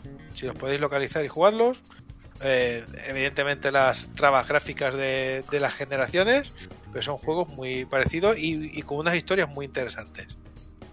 Pues entonces, yendo al grano, a ver, em, ¿qué nos trae este? Porque siempre ya he dicho, un poco el tema de la, de la saga es, eres un alumno de instituto y, pasan cosas chungas, ¿vale? Y en estos casos, pues eh, pasa exactamente igual. Eres un alumno que te metiste en un jaleo en tu, en tu ciudad, pueblo natal, que no especifican mucho, y te metiste en una, trifulca de un, tipo un poco borracho, le, le- le estaba le estaba una chica, te metiste en medio, y, y cuando encima que te metes para proteger un poco, eh, te sale la cosa un poco en contra y, y al final te comes tú el marrón por haber empujado al tío que se cae al suelo y se hace un poco de, de daño. Encima te echan de tu instituto, te mandan a, a Tokio y te buscan un tutor legal durante un año. Y dices, tú ahora, venga, a buscarte la vida por aquí. Oye, los servicios sociales en Japón funcionan de una manera muy rara. Un poco rara, sí. Pero total, te encuentras ahí en Tokio que no conoces a, nadie, solo conoces a este señor que Sojiro que ha decidido, venga, me encargo de ti un año porque me están dando un, extra por cuidarte, un tipo que tiene una, una cafetería en un, en un callejón de, de Tokio. Y bueno, empiezas tu, tu año lectivo con la curiosidad de que en los primeros días en tu móvil aparece una aplicación un poco rara. Una aplicación que tú no te habías instalado. Y entonces te la borras y, y vuelve una y otra vez a aparecer. Oh, hasta que no. Estas historias de. Es que tenía un muñeco y lo tiré a la basura y volvió a aparecer en la estantería y lo tiré por la ventana y a los dos días volvió a aparecer. Estas historias que escuchábamos de niño, de. de, de- de- de cosas fantasma, fantasmales y. y de terror. hasta que, hasta que un día sin, sin- se activa se activa sin querer unas comillas muy gordas eh, y acabas en, yendo hacia el instituto cuando llega al instituto en vez de ser un instituto es un castillo un castillo que está el regente de ese castillo eh, tiene la apariencia, la apariencia exacta que, el profesor de gimnasia del instituto. Y, dice pero y, el castillo está protegido por monstruos dice tú qué ha pasado aquí y resulta que esta aplicación lo que te está dando la habilidad es de meterte en una especie de dentro de la psique de, de gente que está un poco perturbada. Con esto que me refiero a ver, la gente tiene una imagen, gente que tiene una imagen un poco distorsionada del mundo, y por ejemplo, este profesor de gimnasia, que le está dando mucha caña a sus alumnos, el tipo ve el instituto como su como su castillo, y él es el rey. Y tú te metes dentro de la psique a, a atacarle, digamos. Si consigues llegar hasta el fondo de- del palacio, que todo esto siempre se les, se llama palacios, y le robas el tesoro que tiene ahí adentro, digamos que le, le provocas un, un tema psíquico a- al tipo en cuestión y se obliga en el mundo real a confesar sus pecados. Por esto el rollo de que estén denominados como como ellos se autodenominan como los ladrones fantasmas según se va formando el grupo y se va uniendo gente a, tu, a tu equipo en cada palacio con tramas que están muy relacionadas entre ellas y que entrar más es meterme en, en spoiler, pero evidentemente es un juego de RPG en que tu party va creciendo y cada vez más gente se va uniendo a, a tu equipo según las tramas van avanzando y te vas metiendo y, salvando a gente. Esto es un poco la trama principal y, y- y en, ca- en- en- en cada juego de alguna manera es parecida, siempre es como un mundo lateral en el que te puedes introducir y está todo este bestiario extraño de, criaturas que son la, insignia de y, punto en común de todos los juegos de, de Shin Megami. Que también he estado dando un poco la brasa por Twitter con esto, porque es un bestiario muy chulo. Sí, te he visto un hilo enorme de bestiarios que cada dos por tres te da por añadir alguno nuevo. Sí, cada, cada criatura de ese bestiario está basado en, en, en alguna de las mitologías del mundo. Y, y digo del mundo entero, tanto que se puede meter con mitologías típicas eh, cristiana, se puede meter con judaísmo, pero de pronto encuentras cosas del hinduismo, encuentras cosas de, bueno, hinduismo budismo, encuentras cosas de Indonesia, encuentras cosas de mitología japonesa, encuentras cosas de, de, de todas las mitologías. leía también tu, tu hilo y era una de las cosas más chulas que he leído estas semanas, así confinada en casa, y pensaba, pero es que puedes hacer un libro con todo lo que has explicado ahí en ese hilo, porque además ibas añadiendo y añadiendo y había una variedad increíble y es lo que tú decías, ¿no? Diferentes culturas, de diferentes creencias y es, es, es chulísimo, o sea, es que por detalles así y por la estética y demás, a mí los, los títulos me llaman mucho la atención, pero bueno, yo tengo la barrera del tiempo y, estoy ahí, estoy luchando a ver si, si sí lo juego, si no lo juego o qué hago con mi vida, pero, pero está muy guay, así que que el hilo adelante, que por mí que siga, ¿eh? Sobre esto que decías de las mitologías, eso también es muy japonés. El mezclar todas las mitologías, yo creo que tiene que ver con, con que es un país de, donde la libertad religiosa de- desde siempre, incluso en la Edad Media, quiero decir, habían cuando llegaron los cristianos había como 300 sectas diferentes en Japón, yo que sé, una burrada. Y, no tienen ningún problema en mezclar mitologías. Y lo que tú decías de que está ambientado en. que la ambientación es muy japonesa, yo creo que es un detalle más. Que esta, esta mezcla de, venga, aquí lo metemos todo. ¿Por qué? Porque mola. Y es, es muy japonés. eh, y mola. Eso es chulo. ¿Qué añade persona a la mezcla? Pues por un lado añade la parte esta juvenil instituto narrativa, que lo malo que tiene es eso, que el juego se te va las perfectamente se te va a las 100 horas. Menos de 100 horas no le vas a echar. Y lo malo también es eso, que como es narrativo a veces es muy difícil jugar 20 minutos ese juego. Tienes que sentarte una horita, un par de horas para poder avanzar un, un poco y encontrar un punto donde decir, venga, guardo y, y sigo y sigo aquí mañana. Pero una de las dos partes interesantes, la otra, es que como JRPG clásico por turnos, una cosa que un- género concreto que parece que se está perdiendo un poco, no el JRPG, sino que todo el JRPG está tirando al action. Está tirando a, vale, subes niveles y tengo habilidades, pero incluso Final Fantasy a, a un poco ha empezado a, a escaparse de esto, a decir, bueno, sí, seguimos siendo juegos de rol, pero quiero acción, quiero que todo se mueva y todos den saltos y yo pueda moverlo y yo pueda mover el personaje y yo hacer los ataques. Y esto es un juego clásico de tengo los personajes en un lado, los enemigos en el otro y yo tengo unos turnos, voy atacando y los enemigos van atacando. Pero hablando del combate, lo, lo interesante que tiene en, en- persona y los Shin Megami, pero sobre todo los personas lo han pulido un montón, es que es un sistema de combate por turnos que no te permite machacar botones. Sabes que muchos muchos JRPG y, y ahí están los Final clásicos y Dragon Quest que todavía sigue por turnos. Cuando tú tienes combates aleatorios, sí que a lo mejor los bosses están más currados. Pero si tú estás un poquito al nivel de que el juego te dice que deberías estar pasando por ahí, prácticamente puedes entrar a un combate aleatorio random, machacar XXXXX y, si es un combate normalito lo revientas y sigues para adelante. Eh, persona no puedes hacerlo. No puedes. Si intentas hacer eso, vas a salir muy mal parado del combate. Porque el juego lo que te invita, que no sea tampoco ninguna novedad, es que vayas atacando a las debilidades de los personajes. Primero adivinándolas, porque tiene que ser por ensayo de error, a ver qué elemento es el- si es fuego si es hielo, eh, cuál es el que le hace más daño al, enemigo. Sino que cuando al enemigo le atacas con el, el- el elemento al que es débil, se queda en un punto de trance. Si consigues que todos los enemigos presentes eh, estén en el punto de trance, puedes hacer un ataque especial y, meterles un golpe muy, muy extra. Si eres el que ha hecho la iniciativa de empezar el combate, porque puedes entrar en modo, en modo discreto, digamos, si eres tú el que tiene la iniciativa de iniciar el combate, encima todos tus personajes atacan primero y tienes la oportunidad de, si te lo gestionas bien, terminar el combate rápido, pero siendo preciso. De a este le ataco con fuego, a este le ataco con hielo, a este le meto eléctrico, están todos en, en- en estado débil, boom, le meto el ataque especial y los reviento. Si entrases y simplemente atacaras, eh, seguramente los bichos empezarían a pegarte y tus personajes no tienen tanta vida. Seguramente salgas muy mal parado de, de un combate que dices tú, bueno, este era un combate random que me, me debería durar 10 segundos. Tenía pensado escribir, eh, bueno, tenía pensado no, de hecho lo estoy escribiendo sobre esto. eh, no sé si va a estar listo para cuando se publique el programa, pero quería escribir un artículo dedicado solo a, ya lo publicaré por Twitter, solo dedicado a la parte RP JRPG que hace tan redonda que, los personas sean interesantes y que es lo que hace que sea tan especial este último. Pero la otra mitad, ya lo decía, la otra mitad, esto es prácticamente una visual novel.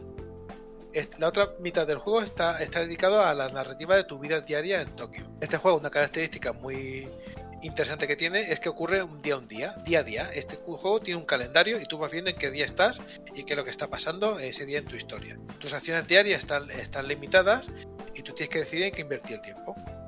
¿Quieres mejorar las características eh, personales de, del protagonista? Como, como el conocimiento, el encanto, el coraje, la destreza o la gentileza del personaje. O hay actividades concretas que te permiten eh, mejorar esto.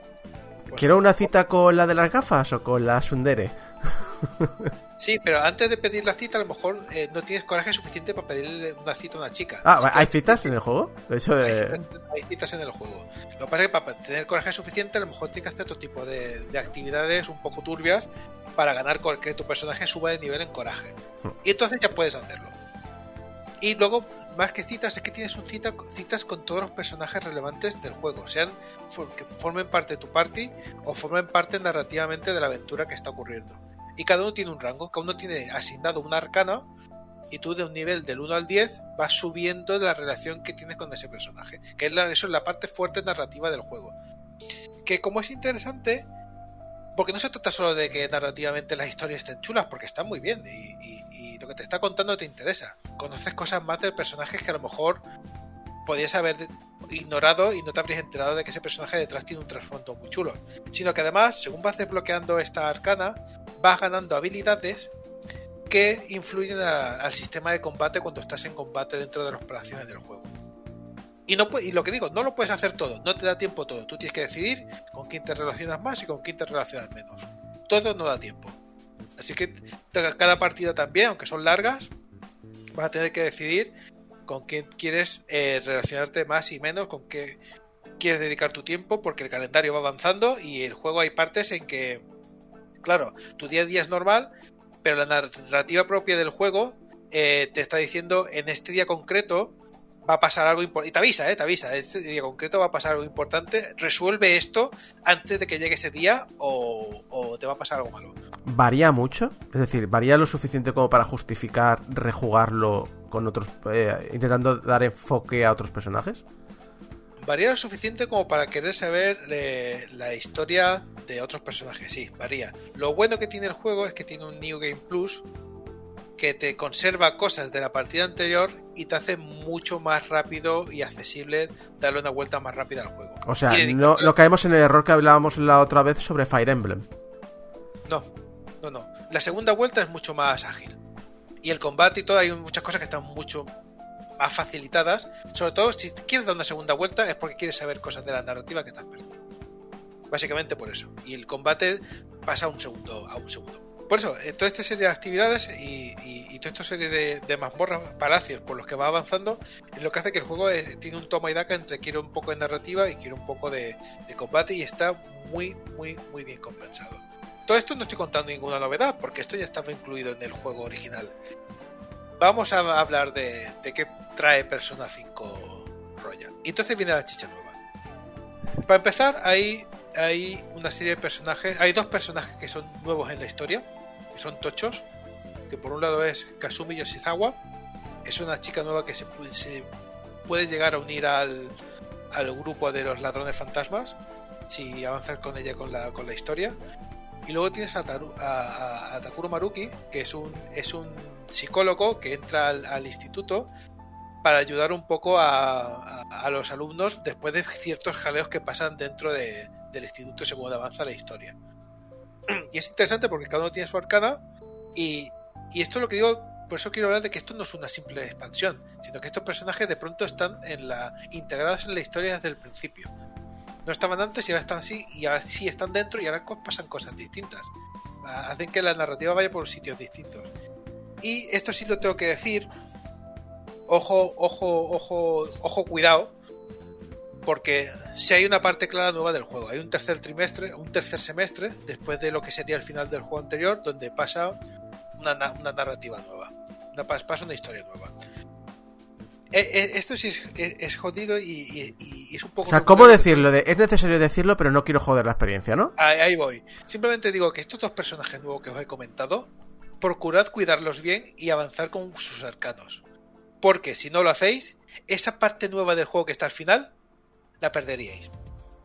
Porque entran por eso, entran porque viene un complemento nuevo al final del juego que va a ser completamente nuevo a 100%. Pero esta parte no sale si estos personajes nuevos que han integrado en la historia los ignoras. Simplemente ahí. relación a esto me imagino también habrán cambiado diálogos y tal, porque creo recordar que leí varias noticias sobre el hecho de la versión anterior y la nueva versión habían aprovechado también para cambiar algunos diálogos que eran muy homófobos y demás. Eh, no sé si esto está ya al fin bien solventado o, seguiremos encontrando algunas discrepancias. Era una de las dudas que yo tenía porque es que hubo muchísimo revuelo y desde la compañía dijeron, no, si lo hemos cambiado, hemos rehecho los diálogos de cero, hemos hecho de todo y, era la duda que tenía. Es una cosa muy concreta que ocurre en un barrio de Japón con dos personajes gays y que están... eh, el- es el problema de la sociedad japonesa de como, como ya sabes que tratan, tratan ciertos temas que están, están a otro, A otro están, siglo. est- están en otro siglo. Y entonces los tratan de una manera eh, muy ridícula. Está arreglado por los textos, pero la situación sigue ocurriendo y sigue siendo un poco rara. Lo que pasa es que los textos te hacen entender que no está pasando una cosa, que está pasando otra. Pero el, supongo que en Japón no lo han cambiado y allí la escena sigue ocurriendo igual. Y aquí han- la han disimulado con el texto como han podido. Y es una escena concreta, es una escena concreta que pasa con estos dos personajes que son con gays y uno de los del, del grupo de, de personajes que son protagonistas. Sí, y es, además, es- es raro, es raro. sí, Es como- además es había un choque, yo- es choque- choque cultural de, de una Sí. cultura que todavía no, no está a la altura para algunas cosas. Sí, yo había leído eso, precisamente lo que has dicho, Javi, que en Japón lo habían mantenido, pero que aquí en Europa y demás, pues como había habido tantas críticas, que la compañía lo había rehecho y que había, había hecho el diálogo de cero, que iba a eliminar todo esto y que estaba escuchando a la comunidad. Entonces me quedé con la duda esa de, ¿realmente lo han hecho? O sencillamente han puesto como una especie de parche y ala, ¿sabes? Lo han parcheado con los diálogos. Vale, queda claro. Pero en, en- ya, ya en el anterior en inglés no estaba parcheado, he visto, eh, pues sí que he podido ver la diferencia. También, Es como, eh, a ver, también hay que decir una cosa. Las cosas cre- creo que incluso en Japón las cosas están cambiando porque ya hemos llegado a un punto en el que cada vez que sale una noticia de este juego permite matrimonios igualitarios, ya hasta me aburre la noticia porque rollo, eh, debería ser lo normal. El problema Sí. que también Persona 5 Royal, estamos hablando de un juego, como tú decías, es de la Play 3. como decir- de la Play 3, pero juego es de 2017. Sí, bueno, pero quiero decir que, que- que todavía esto todavía es un juego que todavía tiene equipaje detrás. Entonces, eh, esperemos que estas cosas pues queden en un segundo plano y creo que poco a poco se están quedando en un segundo plano, no para darles importancia, sino al contrario, para dejar de dárselas. Siguiendo con el contenido. Pues eh, os decía que hay un tercer, el tercer semestre, que eso accederéis y... No, no os preocupéis mucho, pero simplemente eh, lo que os he comentado, cuidad a esos personajes nuevos porque los han metido por algo. Eh, aparte de esto, es que han cambiado muchas cosas del juego. Eh, estas mazmorras que se llaman palacios, la- las han reajustado. Si jugasteis al anterior, ahora las mazmorras son distintas. Pues son fijas. Simplemente han cambiado la estructura y han cambiado ciertas cosas porque hay un elemento nuevo que se llama, que han metido al personaje principal, que es un gancho. Entonces han, ganado un poco de verticalidad. Ahora con el gancho te puedes enganchar a ciertos sitios y acceder a zonas nuevas donde que antes no existían. Y esto también implica que hay una serie de, de coleccionables dentro de cada uno de los palacios que son unas semillas que están ocultas y te dan un elemento más que buscar dentro de- del juego. Los bosses, las dinámicas de los bosses, de todos los bosses las han cambiado también. Los bosses tienen, todos tienen algo nuevo para hacerlos un poquito distintos e interesantes. Cosa que eso está muy bien, de si te jugaste el anterior, de pronto te descoloca un poco y dices, vale, este ya sé cómo reventarlo, y de pronto te sorprende con que te sale con cosas distintas. Es súper de agradecer. El Baton Pass, dice, ¿qué es esto? Eh, hay, una habilidad en el juego que tenías que desbloquear en el anterior, que lo que trata es que os he comentado que si, si golpeáis en la debilidad de un enemigo, eh, teníais, la posibilidad de, bueno, de, de hacer un ataque especial, pero además tenía la posibilidad de hacer un segundo ataque. Es un beneficio. Si yo te dejo débil, pues yo puedo atacar otra vez. Pues el Baton Pass lo que hacía es que este ataque extra que acabo de ganar, este más uno, se lo cedo a otro personaje de, de la party y que haga el, el- ataque secundario, lo haga otro. Pues esto está integrado ahora desde el principio. Y hay ciertas cosas dentro del juego que encima te permite potenciarlo. Lo que hace los combates todavía más dinámicos. puedes, si, si quieres, desde el principio de un, de un combate, si te lo montas bien y decides en el orden correcto hacer las cosas, puedes acabar un combate muy rápido. Pero no vale un, un atacar, atacar, atacar. Tienes que hacer una combinación correcta de ataques para, para sacarlo. Han metido eh, algunos enemigos nuevos, algunos enemigos que son ahora explosivos, que si, si les atacas en la debilidad y los matas, cuando explotan, el daño extra que, le has pegado se reparte entre los restos de enemigos, creando una, una explosión que revienta la, la- el, combate por completo. Corre, ocurre solo algunas veces, pero también es una cosa divertida. Han metido áreas nuevas dentro del juego, ya he dicho, hay una parte narrativa en la que tú puedes pasear libremente y pasar el tiempo del día, pues han metido una zona nueva eh, que es Kichiyoshi, Kichiyoshi eh, en, la que hay más tiendas, eh, eh, sobre todo tiene vida por la noche, han metido una zona que tiene un bar de copas, donde puedes mejorar las relaciones con los personajes, una zona que tiene un, un- bar que tiene un billar y una mesa de, de- un- una mesa de billar y, y un juego de dardos. Al juego de dardos puedes jugar con, con tus compañeros de la, de la party y también mejoras cosas, como por ejemplo lo que decía del, del pasar el turno. Puedes conseguir mejoras jugando a, jugando al- a los dardos con, con ellos. Y el juego real es un minijuego de dardos que puedes jugar y mira, es, divertido. Y una cosa muy interesante es que Goro Akechi, uno de los principales personajes de- del juego, que no se no puedo entrar más por temas de narrativa, pero que es un personaje muy interesante, que es un es una especie de es como una némesis, como que es un, es un detective que está también. Si ellos son los ladrones fantasmas, él, él, él es el típico detective adolescente que también está investigando. Y, y han desarrollado mucho mejor su, su trama. Que es importante en el juego, pero ahora un poco más. Esto que decía de que tienes una arcana que puedes ir avanzando, teniendo citas con él y hablando de su vida personal, pues esto lo han expandido también con, con el personaje y se agradece. Hay más posibilidades de. porque te falta el tiempo. El día, los días se pasan volando y te falta tiempo para hacer cosas. Esto también lo han expandido. Por un lado, Morgana, que es un, es un gato humanoide que, que está en, la, eh, en tu equipo desde el principio. eh, vive, vive contigo en, en tu casa y por las noches, siempre que había algo que era relacionado con narrativa fuerte de la, de la historia principal, llegabas por la noche y tú tienes posibilidad de hacer alguna actividad extra. Pero como que te bloqueaba, te decía, "Mm, ¿qué que te tienes que ir ya a dormir? Y esto lo han, lo han corregido y ahora tienen muchísima más amplitud para, para hacer acciones por la noche que antes no podías. Así que puedes ampliar más tus relaciones con otros personajes y hacer ciertas acciones que no podías antes. Cosa que también en, en estas citas que tienes con los personajes, tú vas ganando puntos con ellos que repercute en subir este rango del 1 al 10. Pues estos puntitos que vas ganando, además ahora cada vez que tienes una cita con con ellos, cuando vuelves a casa, te hacen una llamada por teléfono y, depende de cómo tengas este diálogo, rascas algún puntito más. O sea que ah, te han facilitado la, experiencia de que en una sola vuelta puedas hablar con más gente. Porque a lo mejor en el otro tienes la sensación de que aunque solo, aunque tengas la posibilidad de la partida plus, acabas el juego y decías, guau, me gustaría haber podido llegar al máximo con más personajes de la, de la trama. Y esto pues lo han, lo han retocado también. Y ya sin contar de que por supuesto la, la banda sonora, que, que toda la banda sonora de la saga la ha llevado Soji Meguro. Esto, todas estas partes nuevas del juego implican bandas sonoras y un cacho más de banda sonora para, para Persona 5. Que además, una cosa característica de los juegos desde el 3 es que cada juego tiene un, un rollo eh, distinto.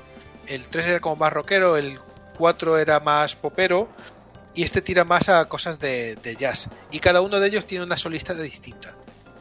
Y en este caso el- es es Link Inazumi que tiene más temas nuevos cantados en el juego. Eh, las bandas sonoras de los personas son para comérselas. Ahí tienes el ending de Game Over.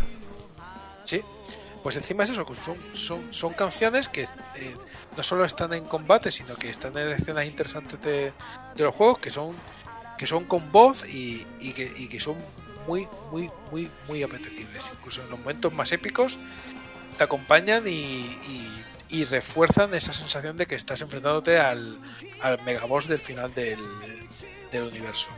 Todo esto más o menos la- la- las novedades que seguro que cualquiera que haya jugado al anterior las va a agradecer y cualquiera que no lo haya jugado pues se va a encontrar con un, con un paquete grandísimo de, de, juego que ya decía antes le vais a echar más de 100 horas. Yo he tenido que echar 115 para... Habiéndomelo jugado antes, le he echado perfectamente 115 a esta para fundírmelo con el, con el extra del, del final. Y, y, todo eso sin meterme en cosas que, porque es que si no, no termino. Meterme en cosas como la, los gráficos del juego, el, ese rollo anime que tiene, eh, ese rollo visual con la UI que tienen los menús, que tienen los combates, cómo está todo representado, es, es visualmente, visualmente es muy interesante. Todas estas narrativas que os he comentado, que no solo el guion principal, sino que si te derivas y quieres conocer a, a qué, qué historia tiene detrás cada uno de los personajes, son súper interesantes. A mí personalmente me toca mucho la patata y es una pena que Alex no esté aquí hoy, porque le gustaría. Que es, que la temática de, este juego es eh, la temática del género Kaito en, Japón, que es la de el típico ladrón, eh, literalmente ladrón fantasma, el típico ladrón aventurero. Ladrón de guante blanco. Sí, que, que es buen tipo, que, que el, el, principal exponente de Japón es, es Lupin pero que también tienes el Kaito Kid de Gosho Oyama, de, que también aparece en Detective Conan. El Gran Halcón, con Bruce Willis. Es, un, es, un, género que, este, está en todo el mundo entero, pero en Japón es súper popular. Hay, referencias por todos lados.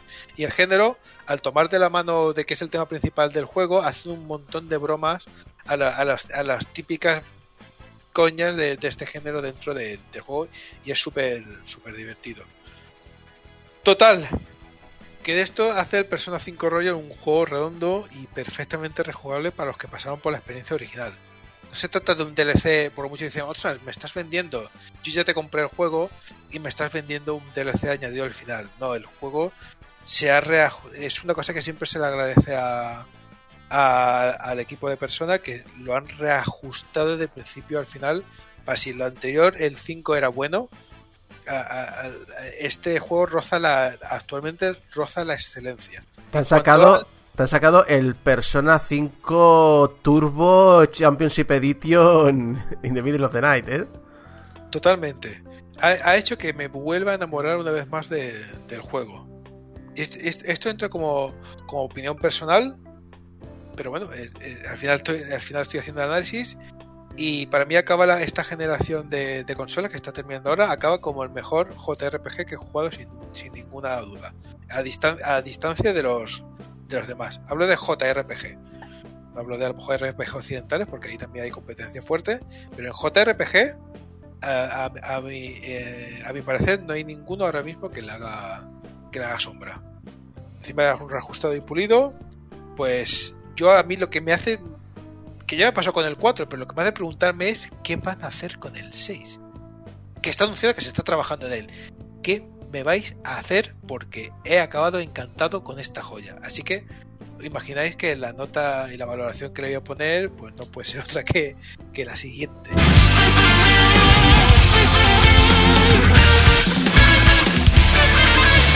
Imprescindible.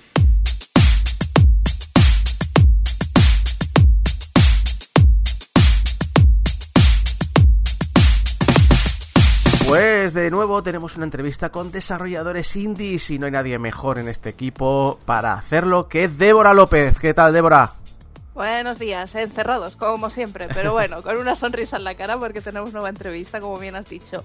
Eh, en este caso tenemos a dos invitados. A, por un lado tenemos a Víctor Pedreño, que es game designer y programador, y por el otro tenemos a Inés Miras, compositora del estudio Grimorio of Games. Bienvenidos. Buenas. ¿Qué tal? ¿Cómo estamos? Pues bueno, ahora de resaca, ¿no? Un poco, no, de después de lo del, de lo del Kickstarter y tal, pues descansando un poquito hoy, un poco más de calma y luego ya el, el lunes empezaremos ya a trabajar otra vez a full. Menos mal, menos Pero... mal que has especificado lo de resaca del Kickstarter, porque en época de confinamiento levantarse y decir estoy de resaca suena muy mal. La resaca del Kickstarter de, de, de, tanto, o sea, un mes entero aquí dando caña, pues eso pasa factura. Pero. Pero normal, sí, sí. normal. Sí, sí, porque después hablaremos precisamente de vuestro Kickstarter, que ha sido un éxito total para vuestro segundo juego, que es Sword of the Necromancer. Pero bueno, empezamos por lo primero, lo más básico, eh, hablándonos un poquito de Grimorio of Games, que es el estudio. Y no sé, os cedo la palabra amablemente para que nos expliquéis un poquito más del estudio y de cómo lo lleváis. Pues bueno, eh, of Games empezó allá por el 2016 más o menos. Eh, empezamos a hacer nuestro primer juego que era Super Happy Ninja. En aquella época éramos solo, solo dos. Javi, Javi, que es el. Javier Gilo, que es el dibujante y hacía las animaciones y tal de los personajes. Y yo, que ha- hacía lo mismo, de, game designer y programador. Hicimos este, bueno, este primer juego, que era un remake de un juego que hice hace mucho tiempo con un amigo. Y, bueno, pues lo sacamos y tal. eh, funcionó bastante bien para ser un primer juego y bastante bien para ser un juego de dos personas. Entonces ya pues nos, liamos la manta a la cabeza y nos pusimos a hacer Sword Sword of Necromancer. Y eh, ahí ya empezamos a, a coger a más gente pues para diferentes áreas. Una de ellas, la música, que, que tenemos a Inés, que muchas, o sea, le tengo, que, le tengo que agradecer el trabajo que está haciendo porque es una pasada realmente. Y, y eso, eso, ¿eh? ¿cómo, cómo? Digo, que es recíproco, que el trabajo que os pegasteis vosotros también, madre mía. Pues eso, y, y bueno, ahora tenemos el, el- un equipo ya un poquito ya más grandecito de seis personas. Y, y bueno, y hemos montado Kickstarter para, para acabar de financiar pa- ciertas partes del juego que no podemos hacer por nuestra cuenta. Y bueno, ya, ha ido muy bien. Y un poquito así, un poco la, la historia del, del estudio, así un poco a grosso modo. Me parece Eh, bien. Me parece muy bien, ¿o no? O sea, has hecho un resumen así como muy, muy, muy, no sé, muy bien. ¿no? Para los, los oyentes también ayuda a situarse, ¿no? Y a, y a conoceros, que eso es lo importante en las entrevistas. Eh, la duda que yo tenía cuando entraba el otro día en, la en vuestra página web para preparar la entrevista y todo esto es que, claro, comentabais que tenéis una cierta experiencia en el desarrollo. Y yo me preguntaba, ¿es vuestro primer estudio de, de No. todos o hay gente que ya viene de otros estudios? O sea, Javi y yo ya, de hecho, tuvimos, o sea, está- estuvimos en, en otro estudio, fuimos fundadores de, de otro estudio, pero al final nos, nos fuimos allí y ellos han continuado por su parte y nosotros hemos continuado por la nuestra. Y, y luego yo aparte, antes de ese estudio, de- del anterior, eh, había intentado hacer mis, mis eh, ñapitas por ahí y tal, haciendo juegos para móvil y cosas así. O sea que tenemos bastante, bastante experiencia. De- Desde el 2012 que llevamos dando, dando guerra. Yo, juraría, yo juraría que, el, que uno de los- vuestros títulos que tenéis eh, ya lo había, lo había, había vi la presentación, no sé si era una beta o un prototipo, el del ninja cafeinado. Sí, sí, es, es posible. Eh, ese hicimos una. Ese, ese juego es una- un remake de un juego que hice con un amigo en la universidad. Ah, es que estaba Eh, convencido de que lo había visto en una presentación de proyectos, que, que era bastante divertido. Mm, En alguna presentación de proyectos no lo sé. O sea, nosotros en- enseñamos el, o sea, el- lo que es el juego de móvil, lo sacamos en el 2010 o así, o 2011, para Android y, y también funcionó muy bien. Y, y luego quisimos hacer el remake y tal, pero por H por B, pues al final no, al final no, no, no, no acabó, llegó- no, no llegó a ningún lado. El compañero con el que hice el juego original, David León, eh, montó su estudio, hizo Aragami, Oh, sí. que no sé si, si lo conocéis Sí, un juegazo. Eh, y bueno, y, y entonces el, el remake este pues se fue aparcando, aparcando y al final no, no llegó a ningún lado. Eh, cuando salimos de la otra empresa, Javi y yo, eh, estábamos buscando proyectos que hacer y tal, y, y entonces pues uno que se me ocurrió fue decir, hostia, pues voy a- vamos a acabar ese, ese remake que teníamos ahí pendiente.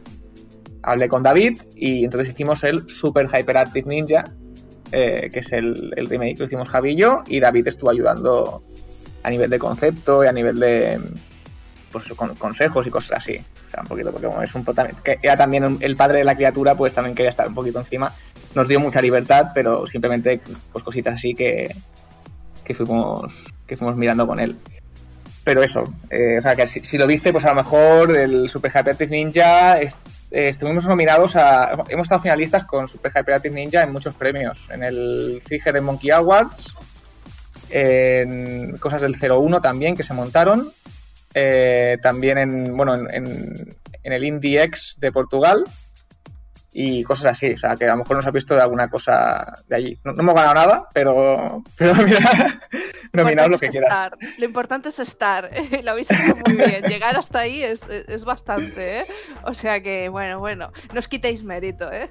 Eh, es curioso también porque, madre mía, o sea, tenéis muy buena experiencia y además es que en vuestra página web ponéis también que aceptáis colaboraciones con... Sí, Es, es curioso, ¿no? Porque, porque en otras webs no, no había visto esto y, y me, me ha llamado mucho la atención. Digo, ¿cómo gestionáis esto? ¿No? Digo, si habéis desarrollado algo con este tipo de colaboraciones, es que me parece algo por muy- ejemplo, en la, en la propia web eh, verás que hay un juego que se llama Super.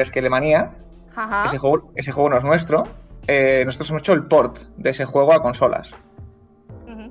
Entonces el, el, o sea, el juego lo ha hecho otra persona, que es Ben Allen, que es un chico, no, no- no sé dónde es, no sé si es americano, que bueno, pues hizo su juego y tal, lo hizo para PC y buscaba a alguien que lo hiciera para consolas. Y nos pasó el código y tal, nosotros lo pasamos a, a Switch y a la Play 4. Y tenemos otros, otros juegos, uno que está en proceso de, de publicación, que todavía no, todavía no, o sea, todavía no ha pasado a certificación, que es el Gunkin 99 Mm. Que este también, también hemos hecho el, el port, y luego otro que todavía estoy haciendo el port yo ahora, que lo estoy, tengo que ponerme con él, pero está parado por el tema de Kickstarter, eh, que este, no, este to- todavía no puedo ni, ni decirlo, pero bueno, eh, sí, pues va- vamos haciendo este tipo de colaboraciones, y luego si, si alguien necesita pues eh, algún consejo o alguna cosa así, o ayuda con su juego, pues siempre nos puede contactar. Es muy diferente trabajar en un port a un desarrollo propio. Sí, sí, sí, no tiene nada que ver. O sea, el tema del port, tú piensas que te dan un código que tú no has tocado, nunca. Y te toca empollártelo ahí y, y buscar, buscar todos los problemas que pueda tener a la hora de hacer el port, porque eso, que eso básicamente el tema del control, el tema del guardado de partida Vale. y luego ya chorraditas propias de, la- de cada plataforma, ¿no? Eh, pues eso, pues tienes que coger eso y metérselo a un código que, que no es el tuyo. Entonces muchas veces pues eh, es un cacao, porque cada uno tiene su forma de programar y uno se lo ordena de una forma, otro se lo ordena de otra, alguno hace alguna guarradita, bueno, todos hacemos guarraditas programando, ¿vale? Pero algunos más que otros. Entonces eso, pues eh, toca arreglarlo para que luego funcione todo bien. Para que no se pete esas cosas, ¿no? Que- Exactamente. Y luego ya el tema de, pues, eh, chorradas de la plataforma, de, oye, que si conecto un Joy-Con y me voy al váter con la consola encendida y luego se apaga y no sé qué, eh, luego el juego se queda colgado. Pues cosas así, que hay un montón de, de chorradas de estas. Sí, sí, la verdad, sí, siempre, siempre va a haber alguna cosa. Eh, es que hablando, bueno, que nos estabas contando todo lo que estáis haciendo, madre, o sea, la cantidad de cosas que estáis haciendo, porque además el estudio lo fundasteis en 2016, ¿puede ser? Sí, Y me, es que me sorprende que tengáis tanto, que hayáis trabajado ya en tantos proyectos y estéis trabajando en tantos proyectos, porque al ser un estudio, pues eso, indie, normalmente pues se maneja uno o dos proyectos. ¿Cómo lo hacéis para, para, para estar trabajando en tantas cosas al mismo tiempo, no? Porque debe de ser un Bueno, poco eh, locura. No, en realidad normalmente trabajamos en dos cosas como mucho al mismo tiempo. Y, por ejemplo, el, yo ahora mismo estaba trabaja, estoy trabajando en, Super, en Sword of the Necromancer y en el port de este juego que no puedo decir. Vale. Y sí, es que no, no puedo decirlo. No, no, vamos a decir port X o port. sí, el- el el- port X. Eh, y que como es un port, pues tampoco, tampoco me consume mucho, mucho tiempo. Ajá.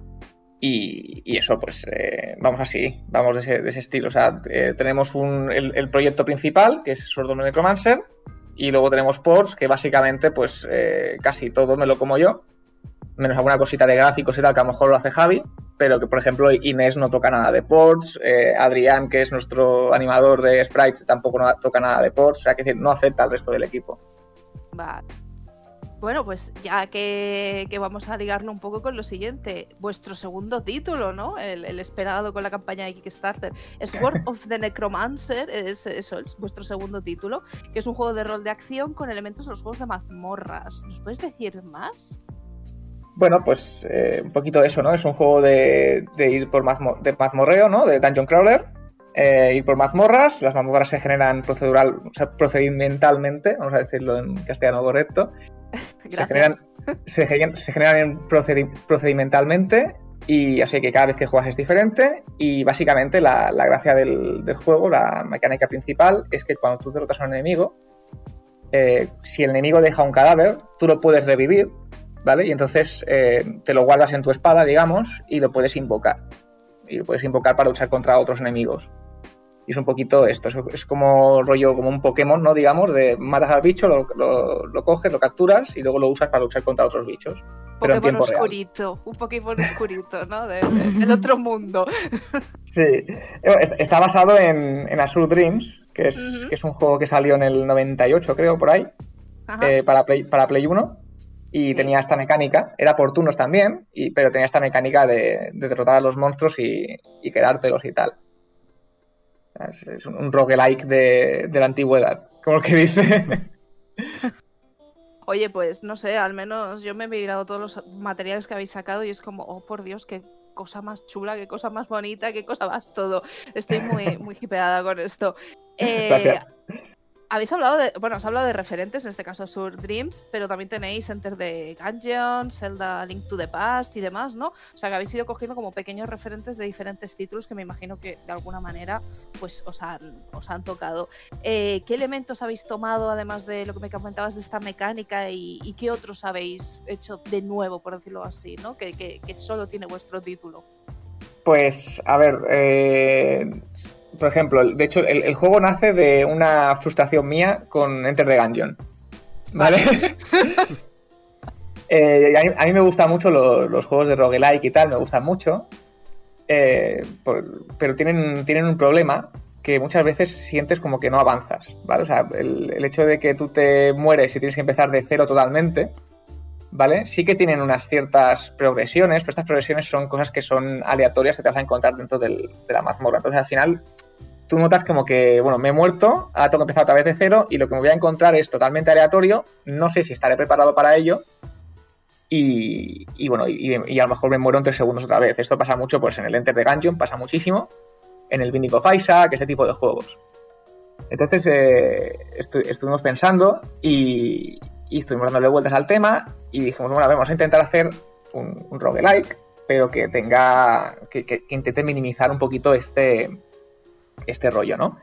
Entonces, eh, mirando Enter the Gungeon, que era un poquito el juego que lo estaba petando en ese momento, cuando, empezamos a pensar en el, en el juego, pues eso, empezamos a jugar y tal, y bueno, a ver, está guapo, está muy chulo, ¿vale? Pero es jodidísimo. Y, y luego aparte, pues el, ritmo que tiene es súper súper frenético y tal, que es, un poco la idea del juego, ¿vale? O sea, la, la idea del Enter the Gungeon es que sea un roguelike bullet hell, que dices, bueno, está, está muy guapo, pero es demasiado frenético. Y entonces estuvimos mirando pues otros, otros juegos, ¿no? Y, bueno, eh, muchos, muchos dungeon crawlers pues beben mucho de Zelda, ¿vale? De hecho, el Binding of Isaac es básicamente las mazmorras del Zelda, pero de forma aleatoria. Y tiene un montón de referencias, por el tema de, el tema de petar una bomba en una esquina para que te abran la puerta, cosas así, eso es, eso es Zelda puro. Entonces dijimos, bueno, pues vamos a ver eh, de dónde viene esto, ¿no? Entonces, pues revisitamos el Zelda Link to the Past, que para mí es, eh, hasta, el Breath of the, hasta el Wild es para mí el mejor Zelda que hay.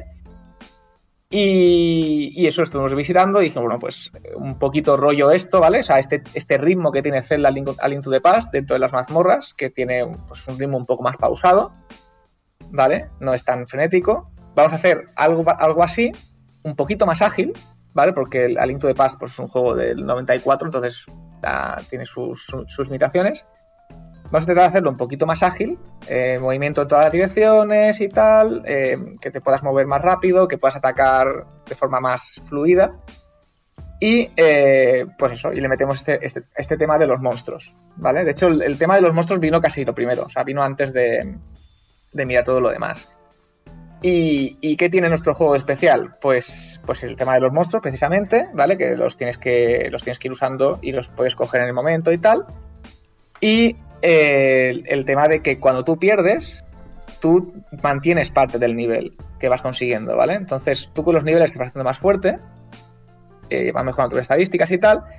Y si te mueres, pues tienes que empezar desde el principio, pero con la mitad del nivel que tenías. Por lo tanto, si vuelves a empezar a jugar, las primeras partes del juego te van a ser más fáciles, porque ya tienes un nivel que no tenías antes, ¿vale? Vale. Así que es muy difícil que te vuelvas a morir nada más empezar.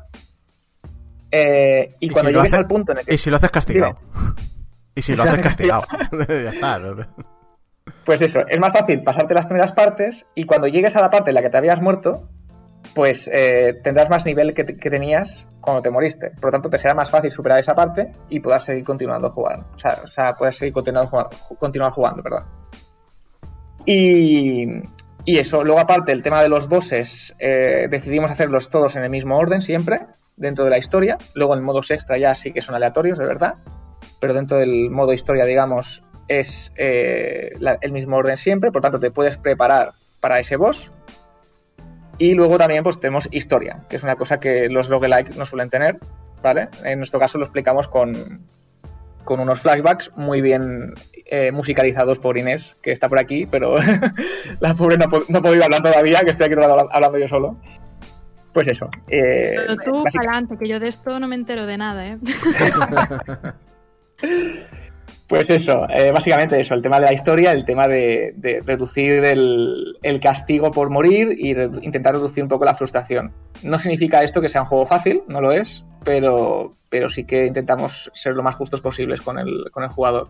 No, y de hecho lo que explicabas antes, de que si al final te matan y vuelves a llegar al área donde te han matado, pero ya que tienes un poquito más de nivel, ayuda mucho a que el juego se autonivele al nivel del jugador. Es decir, realmente, si eres mejor jugador vas a llegar más lejos y si no eres tan bueno, eh, te va a ir, te va- la propia muerte te va a ir ayudando. Una cosa más también, que la inversión de horas que le dedicas al juego por lo menos se ven repercutidas en algo. A mí una cosa que también dentro de los rogues que me gustaba mucho era en, en Rogue Legacy, por ejemplo, que era igual, era todo aleatorio, pero bueno, tenía un castillo, un sitio donde iba montando cosas que aquello iba creciendo, iba creciendo en potencia. Me, me parece un acercamiento muy, muy interesante. Sí, sobre todo es eso, el tema de que notes que estás avanzando. A mí me pasaba que en el, en el Enter the Gungeon, vale, estoy desbloqueando armas, pero es que esas armas, hasta que no me las encuentre de forma aleatoria dentro de la mazmorra, no me sirven de nada. Entonces, no noto que avance. Y, al final, pues te te acabas cansando un poco. Que es eso, el juego es muy chulo, es muy bueno, pero mm, se, hace, se hace cansino, se hace cuesta arriba en algunos momentos. Y es lo que intentamos que no, que no pase con el nuestro. Entonces, también el tema de la historia, también lo, lo metemos también para, para que la gente pues diga, hostia, quiero saber qué pasa. ¿Vale? Bueno, quiero saber qué ha pasado, porque los, los, las historias son flashbacks todo. La Entonces, historia, eh, ¿no? La, la historia, digamos, de Tama y Coco, ¿no? Exacto. Si quieres hablar Sí, un poquito de la historia también puedes, ¿eh? No te cortes. Sí, sí, eh, bueno, pues eh, la, historia de, la historia de Tama y Coco, básicamente, sin entrar en mucho detalle porque para no hacer spoiler, eh, Coco es una sacerdotisa que tiene que hacer un peregrinaje alrededor del continente, ¿vale? Porque quiere ver cómo vive la gente que, bueno, que a la que supuestamente son sus fieles, ¿no? Entonces quiere saber cómo, cómo viven para poder hacer su trabajo bien, ¿no? Entonces tiene que hacer un peregrinaje y, nadie puede acompañarla, nadie quiere acompañarla, y entonces contrata los servicios de Tama, que es una bandida, para que la acompañe y la haga de, guardaespaldas. Entonces, durante este viaje, pues, eh, bueno, pues va, desarrollándose su revelación y llega un momento en el que eh, Coco muere por una cosa que pasa y entonces eh, Tama, pues, habiendo oído leyendas y cosas que hay de rumores de que existe una mazmorra de- donde hay un poder que te puede permitir revivir a la gente, pues lleva el cadáver de Coco a la mazmorra y, y se, y se lía ahí a, a- a- Bueno, consigue la espada del nigromante y se lía para intentar conseguir el poder del nigromante para poder revivir a, a Coco. Qué Es un bonito. poquito la, la historia. Bueno, Inés, hace un momento decías que no, que no estabas hablando, pues ahora te toca a ti, porque digo yo, poner música a un proyecto así debe de ser como, como mínimo un reto, ¿no? ¿Cómo, cómo te has enfrentado a todo esto? ¿Cómo, cómo lo has hecho? Total, total. O sea, yo cuando acepté el proyecto creo que no era ni la mitad de consciente de, de hasta el punto al que podríamos llegar, ¿no?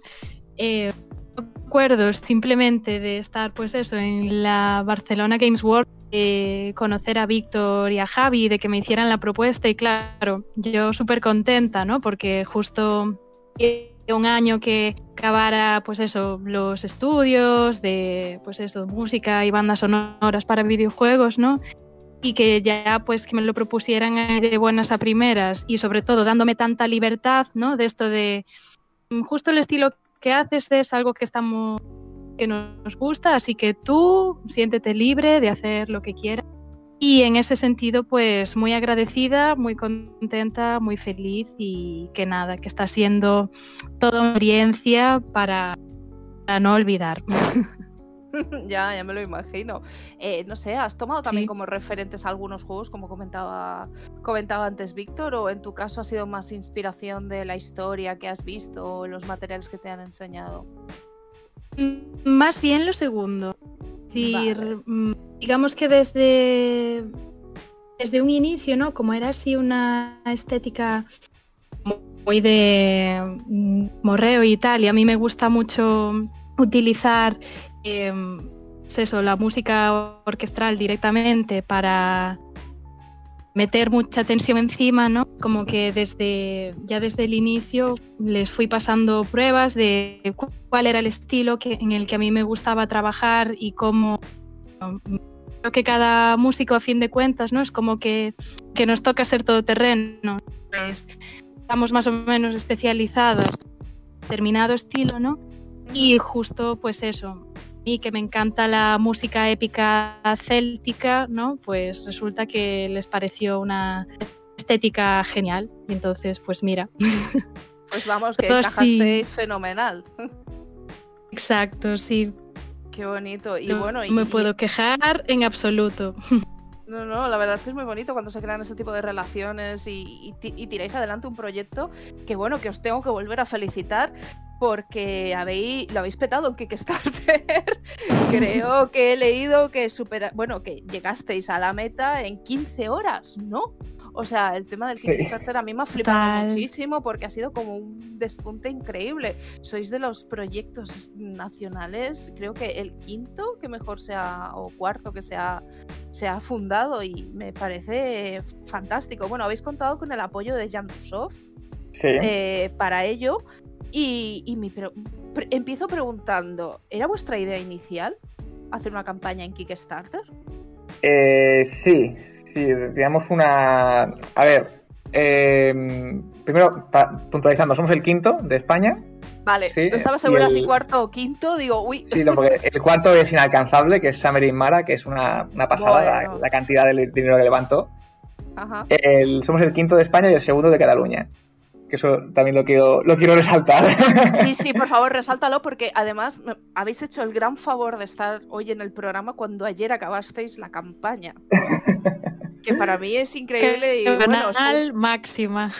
os pongo un monumento, por eso no estaba segura si era cuarto o quinto, pero sí, sí. O sea, Sí, o sea que vuestra idea inicial lo era, ¿no? ¿O sí, eh, sí, queríamos hacer un Kickstarter. El tema era eh, ¿para qué, no? Entonces, eh, cogí- o sea, eh, el, el primer juego que sacamos, que es Super Hyperactive Ninja, ya lo sacamos con Handusoft. Y entonces, eh, pues llegó un momento que, que, Handu, que Handu, o sea, Handusoft, Handu, el, el dueño, Sí, me dijo, bueno, este qué vas a hacer con él, el, con el Sword of Necromancer. Yo creo que te puede ir muy bien con él y tal, y no sé qué. Y entonces me propuso sa- salir con él otra vez, ¿no? De, de sacarlo, el hacer de publisher. Y entonces me dijo, bueno, tú tienes pensado hacer un Kickstarter, eh, vamos a hacer un Kickstarter, pero vamos a hacerlo bien. Y dice, bueno, si sales conmigo, el Kickstarter realmente eh, lo, que, lo que vamos a usar es para eh, pagar la edición física. ¿vale? Porque el, resto lo podríamos hacer tranquilamente, ¿no? Y entonces hicimos eso, hicimos un Kickstarter pidiendo unos 15.000 euros, que era la meta inicial, para ayudarnos a pagar la, edición física del, juego, ¿vale? Y también hacer un poquito de ruido, que la gente nos conociera, y, con ese dinero, pues eso, pagar la, la edición física.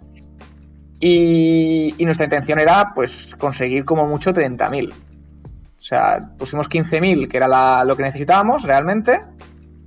Y dijimos, bueno, pues seguramente conseguiremos unos 30.000 o así y tal, porque con los Kickstarters que ha hecho Handu, pues más o menos les ha ido así, ¿no? De pedir una cosa y conseguir el doble, ¿no? Y, nos encontramos con eso, que, que en 15 horas, pues eh, se consiguen los, los 15.000. Y nos quedamos flipando. ¿Vale? Pero- el rollo de a, a mil pavos por hora, ¿eh? a, a tope. sí, sí. a mil pavos por hora. Y, y eso, y, y nos quedamos flipando muy fuerte. Y dijimos, bueno, ¿y, y ahora qué? Y bueno, pues venga, a- tenemos un montón de cosas que, que queríamos meter en el juego, ¿no? Pues tema de pues una, una, una canción especial eh, compuesta por, por Dale North y cantada por Amy Evans, que es la, la cantante del Nier Automata.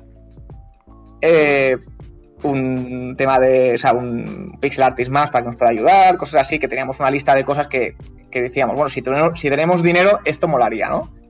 Pues lo metimos en el, lo metimos en el Kickstarter y bueno, eso fue creciendo, creciendo, creciendo. Y, y muy bien, o sea, la verdad. Luego llegó, nos llegó una propuesta de, de una empresa que se encarga de hacer promoción de Kickstarters, eh, que se llama Yelop, y tiramos con ellos y tal, y bueno, y para adelante. Y esto fue creciendo a, a ritmo brutal. O sea, vamos, es que, es que, es que no- ni de coña pensábamos que íbamos a llegar a tanto. O sea, nuestras previsiones más optimistas eran 50.000, las, las, más, las más optimistas, ¿eh? El Cuando empezamos era total, eso. ¿El total cuál ha sido al final?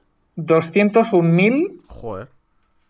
o algo así, no me acuerdo del pico, bueno, pues 201.000 euros. Sí, la, sí, mitad, la mitad para Kickstarter y Hacienda. Básica- básicamente.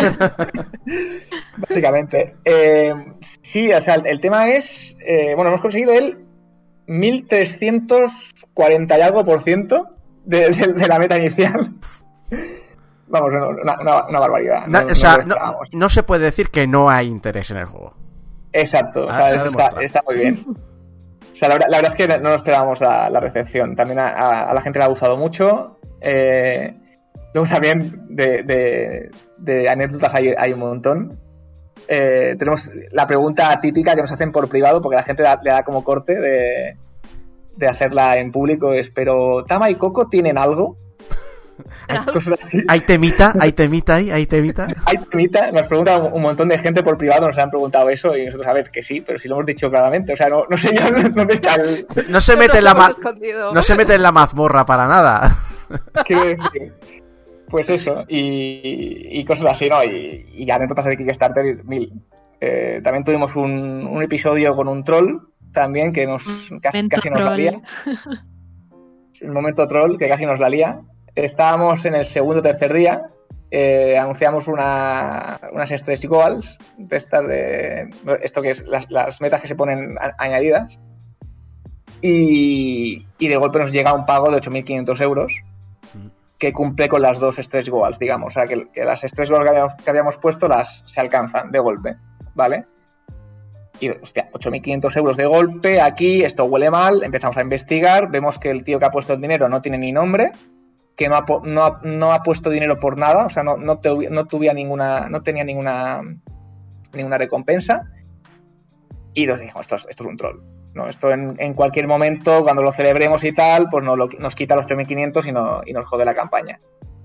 Y bueno, efectivamente es lo, es lo que pasó. Eh, hicimos el anuncio de que habíamos llegado al tal dinero y tal.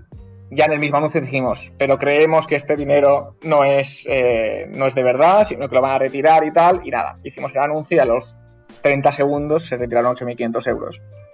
Entonces, si veis la gráfica de, progresión de Kickstarter, hay un agujeraco ahí en medio de la campaña que, esto nos, nos- asustó bastante porque provocó que otra gente quitara su dinero.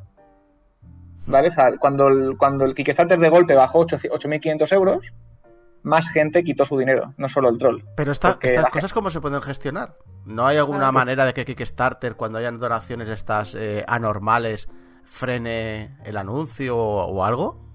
Eh, supuestamente, según Kickstarter, estas cosas no pasan. O sea, oficialmente no pasan. Ah, es como, es como el Estado soviético. Eh, usted dice que, que, hemos movido a su familia a un gulag. ¿Qué, qué dice? No existen los gulags. Pues sí, sí, no, no existe. El- los, los trolls de Kickstarter no existen. Eh, y el problema es que hay es que no hay una forma para el, para el que hace la campaña de declinar, eh, declinar eh, backers. Esto se podría arreglar muy fácilmente. Simplemente tú le dices, o sea, tú- a ti te llega un dinero sospechoso y tú dices, no quiero este dinero. Y ya está. Y que no cuente y punto. Hay, hay una... mm, Recuerdo no que. Patreon tuvo ese problema hace años. Y entonces lo que hicieron fue que a partir de cierta cantidad eh, se exigía el pago inmediato. Pues no, de una manera no, pa- no existe. pa- para evitar trolls, porque lo que hacían muchos era o, o metían mucha pasta y al último día lo quitaban, o metían pasta, sacaban todos los extras y luego retiraban la pasta. Y lo que hicieron fue, creo que con 100 pavos, decir, no, no, ¿has metido 100 pavos? Los metes ahora. Pues debería ser algo así, pero no, no. En Kickstarter se queda, di- di- ni siquiera se congela el dinero. O sea, eh, tú cuando tú pones en Kickstarter, pongo 100 euros, hasta que no llega al final de la campaña no te lo cobran. O sea, no es que te lo tengan retenido en la cuenta y luego te lo quiten, no. Simplemente tú has dicho que vas a poner 100 euros y luego a lo mejor esa tarjeta no tiene fondos o esa tarjeta no, no funciona. Que bueno, es- es una cosa que nos hemos encontrado ahora. O sea, ahora está Kickstarter está gestionando los cobros ahora, que esto tardará un tiempo. Ya hemos cobrado el 90%, bueno, no hemos cobrado, ya, ya gestionado el 90% de los cobros, que solo cobraremos dentro de un mes mínimo. Eh, está gestionado el 90%, pero el 10% pues es gente que dice, hostia, es que mi banco me ha denegado el cobro porque dice que esto es raro, porque tiene una, una divisa diferente y me dice que pues una estafa y no me lo cobra. Sí, pero, Eh, otro que no tengo dinero en, el- en la tarjeta, otro que la tarjeta era falsa, pues cosas así. pero el 10% sí que es, eh, es un número que ya he visto. Yo me he movido por Patreon, ya son números más, eh, porcentajes más normales. Pero te digo, es que lo otro debería ser, bueno, ¿cuál es el, el, gasto promedio de un backer en Kickstarter de videojuegos? Eh, ¿70 euros? Bueno, pues todo lo que pase de 700 euros, pago inmediato o no, o no se acepta.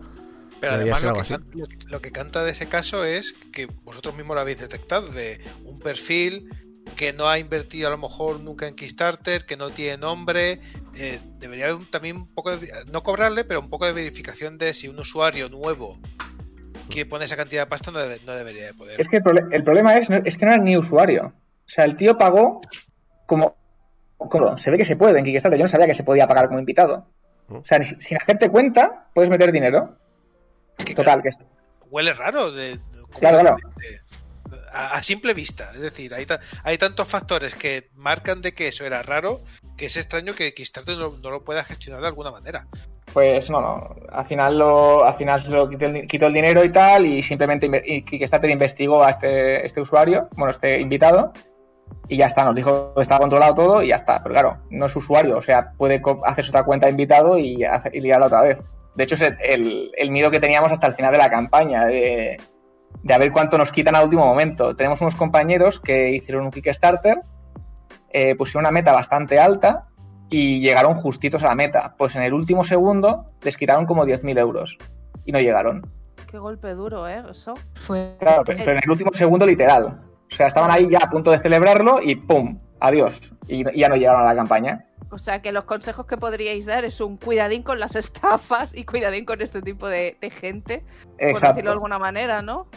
Sí, sí, eh, es una cosa que, que estábamos ahí súper rayados y bueno, al final como, eh, como el, el- la, la meta se, se consigue de largo, pues era en plan, bueno, pues si, no, si nos quitan 8.000 euros, pues son 8.000 euros, no, no los tenemos igualmente, ¿vale? O sea, no, quiero decir, la meta está cumplida, pues todo lo que venga además es, es de regalo, ¿no? Como que dice, o sea, para Y, y además es que, y tan cumplida, porque habéis conseguido una cantidad de metas, la gente ha desbloqueado una cantidad de material increíble. Y como vosotros, bueno, como me acabas de comentar hace poquito, eh, era, la idea era sacar una edición física del título. La pregunta es, ¿es difícil para un estudio indie sacar una edición en física de uno de sus juegos? es caro. Ajá. O sea, más que difícil, que también, porque son un montón de papeleos y un montón de chorradas, Es caro. Y, y luego el tema de. O sea, es súper. ¿Cómo os digo? Es súper exclusivo, digamos, ¿no? O sea, tú para pedir, por ejemplo, el tema de los cartuchos a Nintendo, ¿no? Sí. Eh, te los tienen que traer por unas empresas concretas, con un señor que tiene que estar certificado, que no sé qué, tal. O sea, tienen todo súper secreto, súper secreto para que no pueda pedirlos cualquiera, el tema de los, de los cartuchos. Entonces, eh, bueno, eso ya lo lleva Handu, que eso ya él- él lo controla. vale. Eh, porque ya sería la segunda vez que lo hace, porque ya con su proyecto anterior lo está haciendo ahora.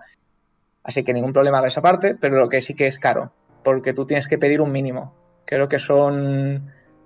La tirada mínima creo que son 3.000 copias o algo así. Y claro, eh, vale, vale, es una, es una inversión. Todo va entonces- sumando, me imagino. Entonces, Exacto. Y de también- pagar.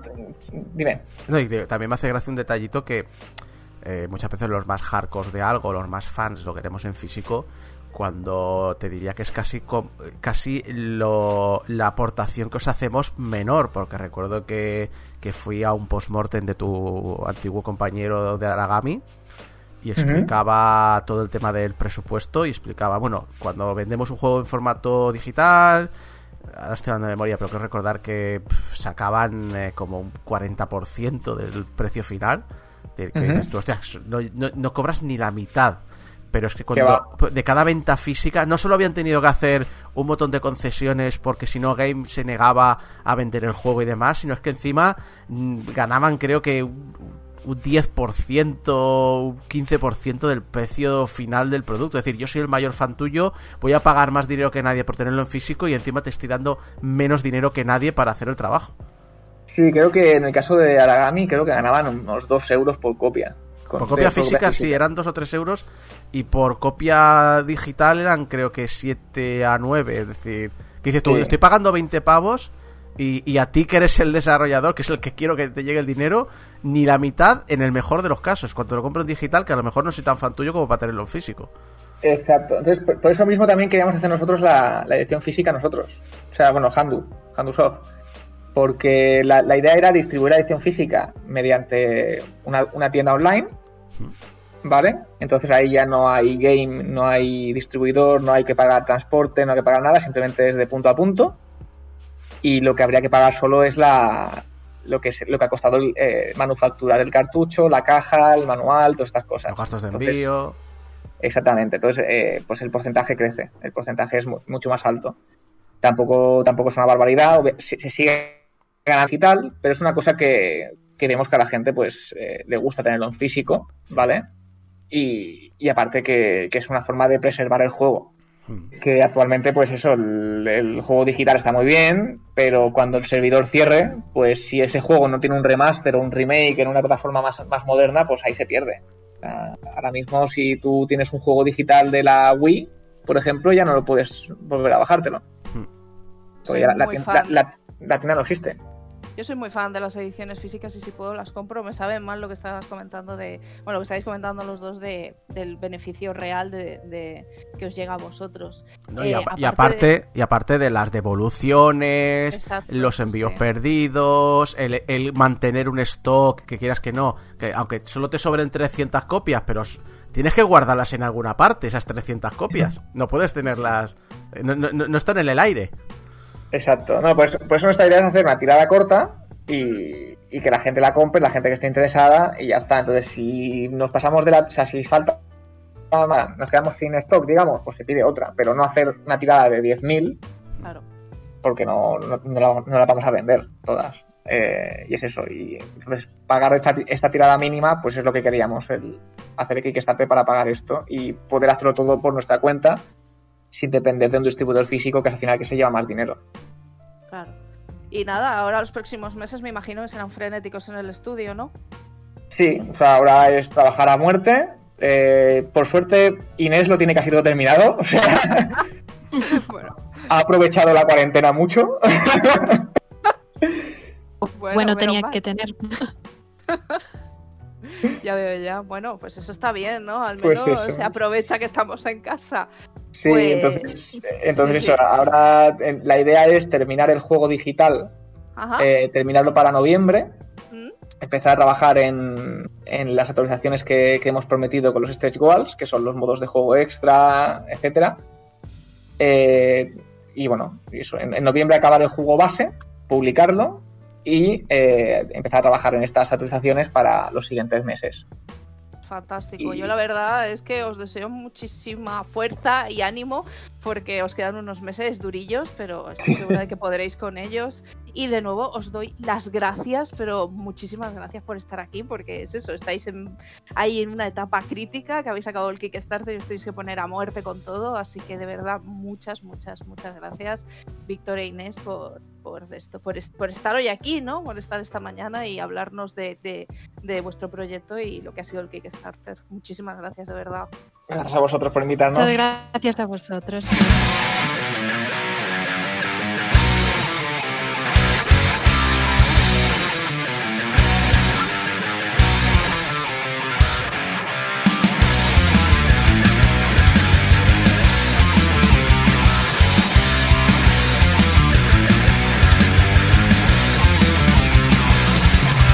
Aquí ha llegado el programa de esta semana. Muchas gracias a todo el equipo que me ha acompañado, a Mari Puello, Fran Galdo, Javi Gutiérrez, Débora López y sobre todo ustedes, Isaac Viana, en este programa 716.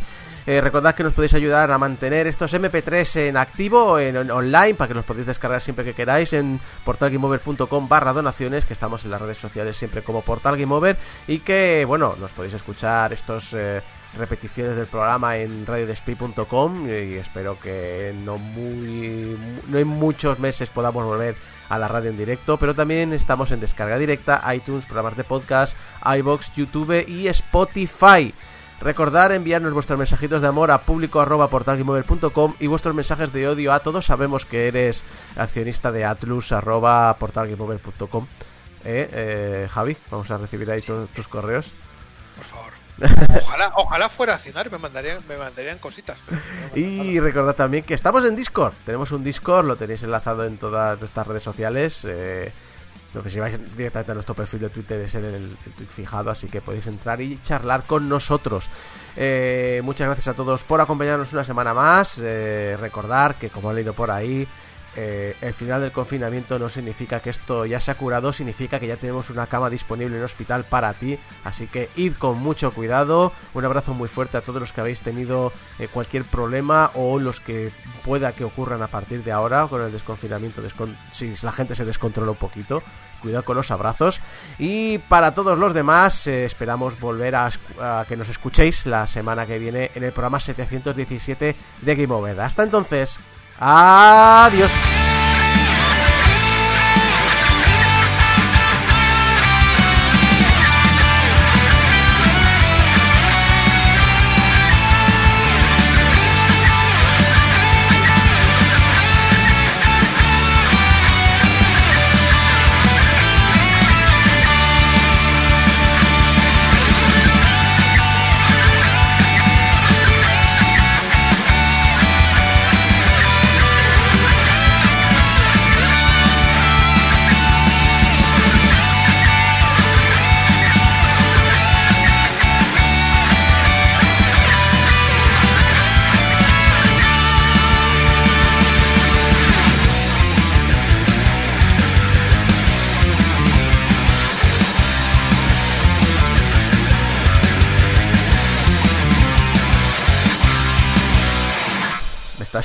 No puedo seguir así.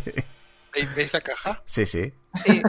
Hay una mancha blanca negra dentro. Sí, La veo, la Sí. veo, veo la cara, me veo la cara. Hoy se mueve. Míralo, míralo. ¿Te has olvidado otra vez de montar al gato de la caja o qué? Bueno,